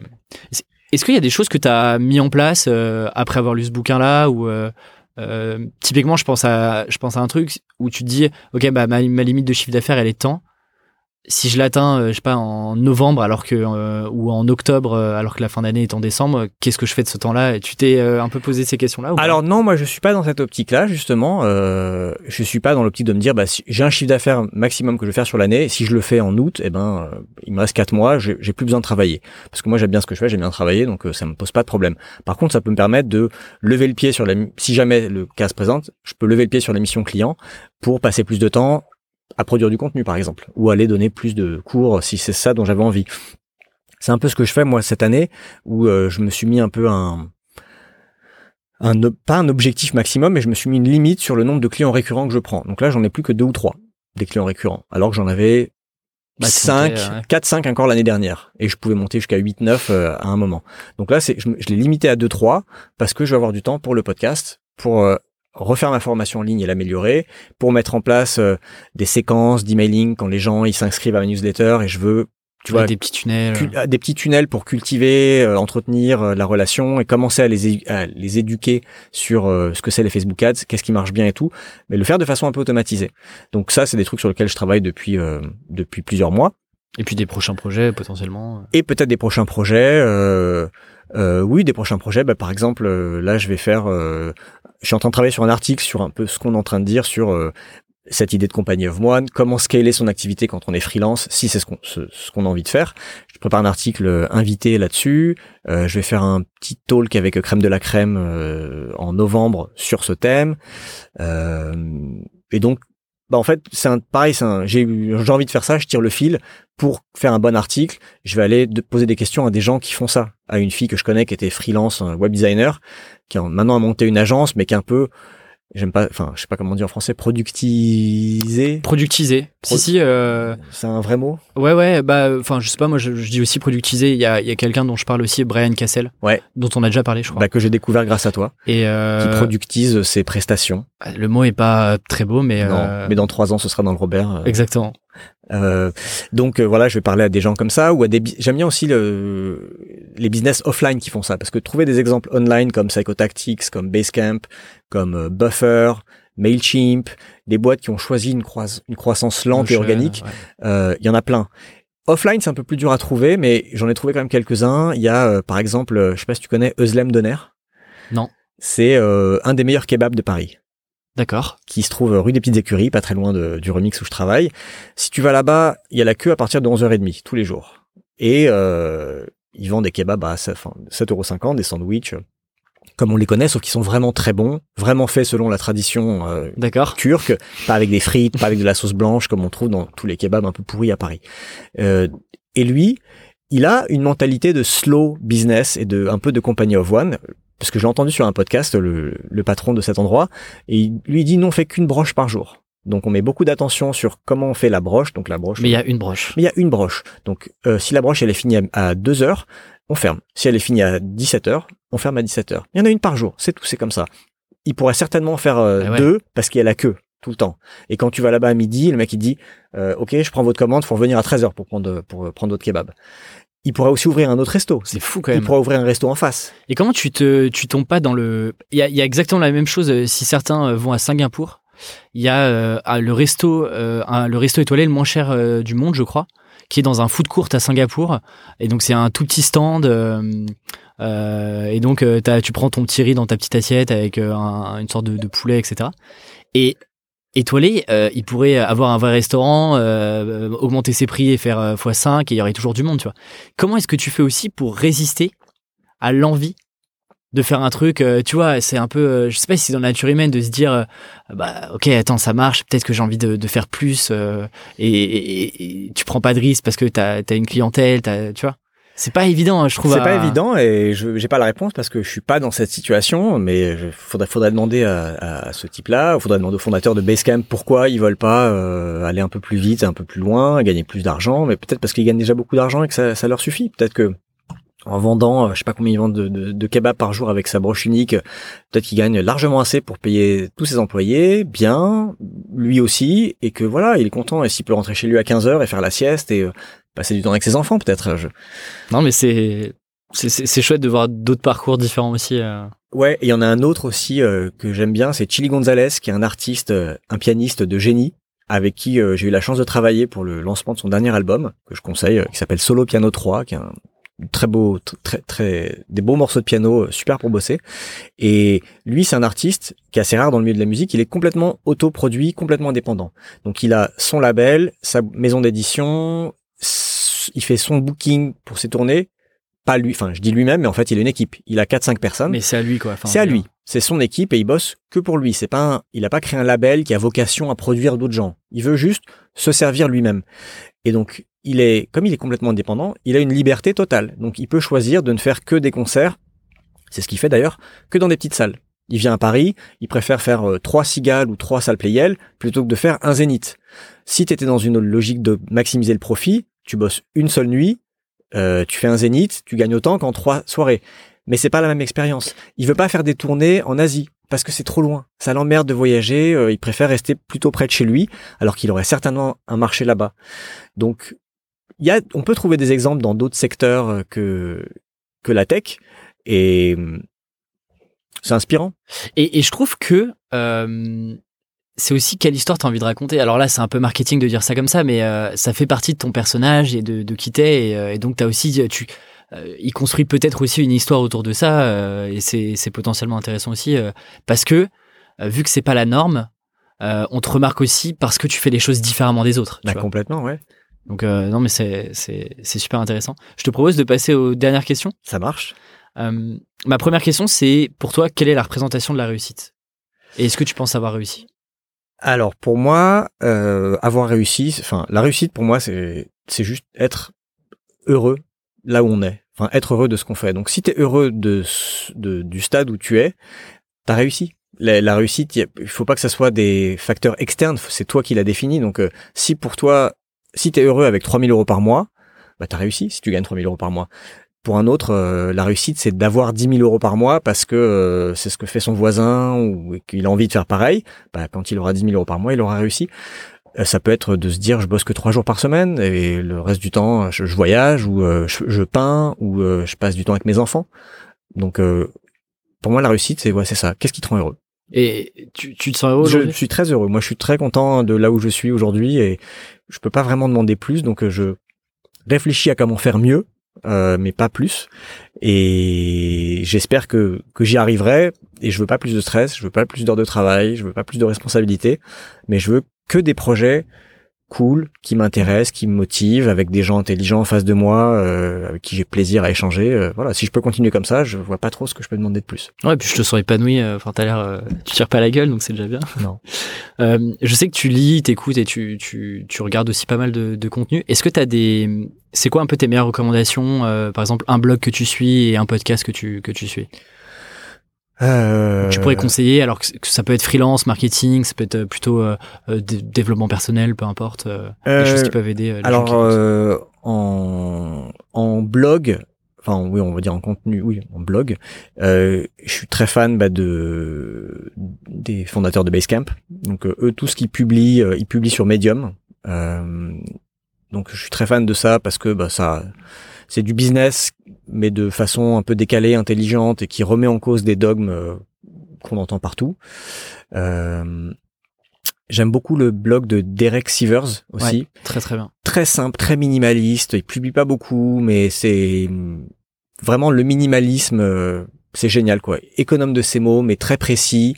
Et euh, il a un petit bouquin qui s'appelle Anything You Want. Euh, 40 conseils pour un entrepreneur, un truc comme ça, où il raconte un peu son parcours euh, d'entrepreneur et, qui est très atypique et très intéressant comment il a géré sa boîte. Donc ça, je le conseille aussi. Euh, voilà, ça c'est les blogs business que je lis et après en podcast ah, j'en écoute euh, beaucoup t'as un podcast qui sort complètement du business parce que j'en ai eu quelques-uns intéressants est-ce qu'il y a un podcast un peu ouais un peu un peu atypique que t'écoutes alors des podcasts qui sortent du business oui J'aime bien, j'ai le podcast, un podcast qui s'appelle Programme B, qui est très bien, qui est un peu du reportage, euh, information, mais pas dans l'actu euh, chaude, plutôt euh, de l'actu froide. Je sais pas, slow content, slow content, voilà. C'est des, c'est l'équivalent de, enfin c'est ce que j'aimerais bien voir à la télé dans, dans au JT, tu vois. C'est genre 20 minutes sur un sujet bien traité avec des interviews de personne, pas de bullshit, pas dans le sensationnalisme. Donc programme B hyper intéressant et euh, j'aimais beaucoup Studio 404 qui malheureusement s'est arrêté. oui. Et euh, il y a aussi le podcast d'un ami qui s'appelle Visible qui interview, c'est un podcast euh, LGBT par des LGBT pour tout le monde. Donc euh, qui interview des héros du, il appelle ça les héros du quotidien, donc ça va être des des personnes LGBT qui ont soit qui racontent leur histoire euh, d'adoption, euh, de de harcèlement qu'ils ont subi en entreprise, de voilà, de plein de choses et donc ça bah, ça ça ça ouvre ça ouvre les idées. Et donc ça, ça s'appelle visible. Visible, ouais. Et est-ce qu'il y a un livre qui t'a marqué à part Company of One, un autre livre que tu recommandes souvent ou que t'offres euh... Là aussi, ça peut être euh, de la fiction. Alors en fiction, euh... ou un livre business, hein, si t'en as un qui t'a vraiment marqué et que tu conseilles vraiment. Euh. Bah avant Company of One, je conseillais souvent Rework, mhm. que que je trouve top comme comme livre de business, mais qui est plus qui s'applique plus à quand tu veux créer une boîte. Donc euh, les process, les meetings, comment pas perdre de temps, tout ça. Company of One, je trouve, s'applique plus aux freelance. Après, en non-business, euh, je suis très fan de BD. Et un une BD que j'ai beaucoup offerte, c'est euh, Pilule bleue, ouais. qui raconte le, enfin un des deux parents euh, est séropositif et ils ont un enfant et ça raconte euh, voilà comment tout ça fonctionne. C'est très très très beau, très très sensible. Donc ça j'aime beaucoup. Euh, je suis très fan de SF donc j'ai beaucoup conseillé Dune euh, ah à une époque. C'était un peu le livre que j'adorais. Alors moi j'ai une BD à te conseiller du coup qui s'appelle Joe l'aventure intérieure qui est très très bien, qui est pas. vraiment SF, mais euh, c'est un grand classique, euh, c'est vraiment génial. Ah d'accord. Je te dis rien sur l'histoire. Ok, super. Euh, et c'est vraiment très très bien. je la conseille de plus en plus souvent à ceux qui aiment bien la BD. je sais qu'il y en a de plus en plus, donc. Top. Bah je, je vais l'acheter de ce pas. dernière question. Si tu avais un tableau géant qui soit visible par le monde entier, qu'est-ce que tu écrirais dessus euh... Ah merde, je sais que tu poses cette question et j'ai pas réfléchi. Euh, Qu'est-ce que je mettrais? Euh, Alors, euh, ça pourrait être. Euh, bah tiens, ça pourrait être un truc qui vient de parce que c'est Burning Man en ce moment. Euh, et donc il y a des gens qui sont dans le désert en train de faire les fous. Et c'est un des slogans de Burning Man qui est personne n'est spectateur, tout le monde est participant. Donc voilà, vous n'êtes pas spectateur de ce qui se passe dans votre vie, vous, avez plutôt intérêt à être acteur et être proactif et à choisir à faire des trucs, faire des trucs euh, sans forcément derrière-pensée, sans forcément de plan carrière, euh, mais juste voilà, faire des choses et puis pour le kiff au départ parce que ça peut amener des ça peut amener des des bonnes surprises. C'est une belle conclusion. Où est-ce qu'on envoie les gens qui veulent te contacter, euh, en savoir un peu plus sur ton parcours euh? Eh ben, ils peuvent aller sur mon site, sur neomedia.io. Euh, ils peuvent, euh, s'ils sont intéressés par les Facebook Ads, s'abonner à ma newsletter. Alors, faut vraiment s'intéresser aux Facebook Ads. Je ne parle que de ça. Donc, si ça, si vous voulez faire de la veille là-dessus, ben en fait, je la fais pour vous. écoutez le podcast. Écoutez le podcast No Pay No Play. Pareil, je parle que de, je parle que de ça. Globalement, c'est tout. On peut me suivre sur Twitter aussi ou sur LinkedIn. Super. Bah, merci beaucoup pour euh, ce super moment et puis je te dis ah, euh, à très bientôt. Ça marche. À bientôt. Salut. Merci d'avoir écouté jusqu'au bout. Si vous êtes encore là, pourriez-vous prendre deux minutes de votre temps pour noter le podcast sur Apple Podcast ou iTunes? C'est ce qui m'aide le plus à faire connaître ce projet. Et pour recevoir les notes exclusives de l'épisode, c'est dans la newsletter du podcast sur aleximinkala.com slash podcast. Encore un grand merci pour tout le soutien que je reçois chaque semaine. Ce n'est que le début et quant à moi, je vous dis à la semaine prochaine.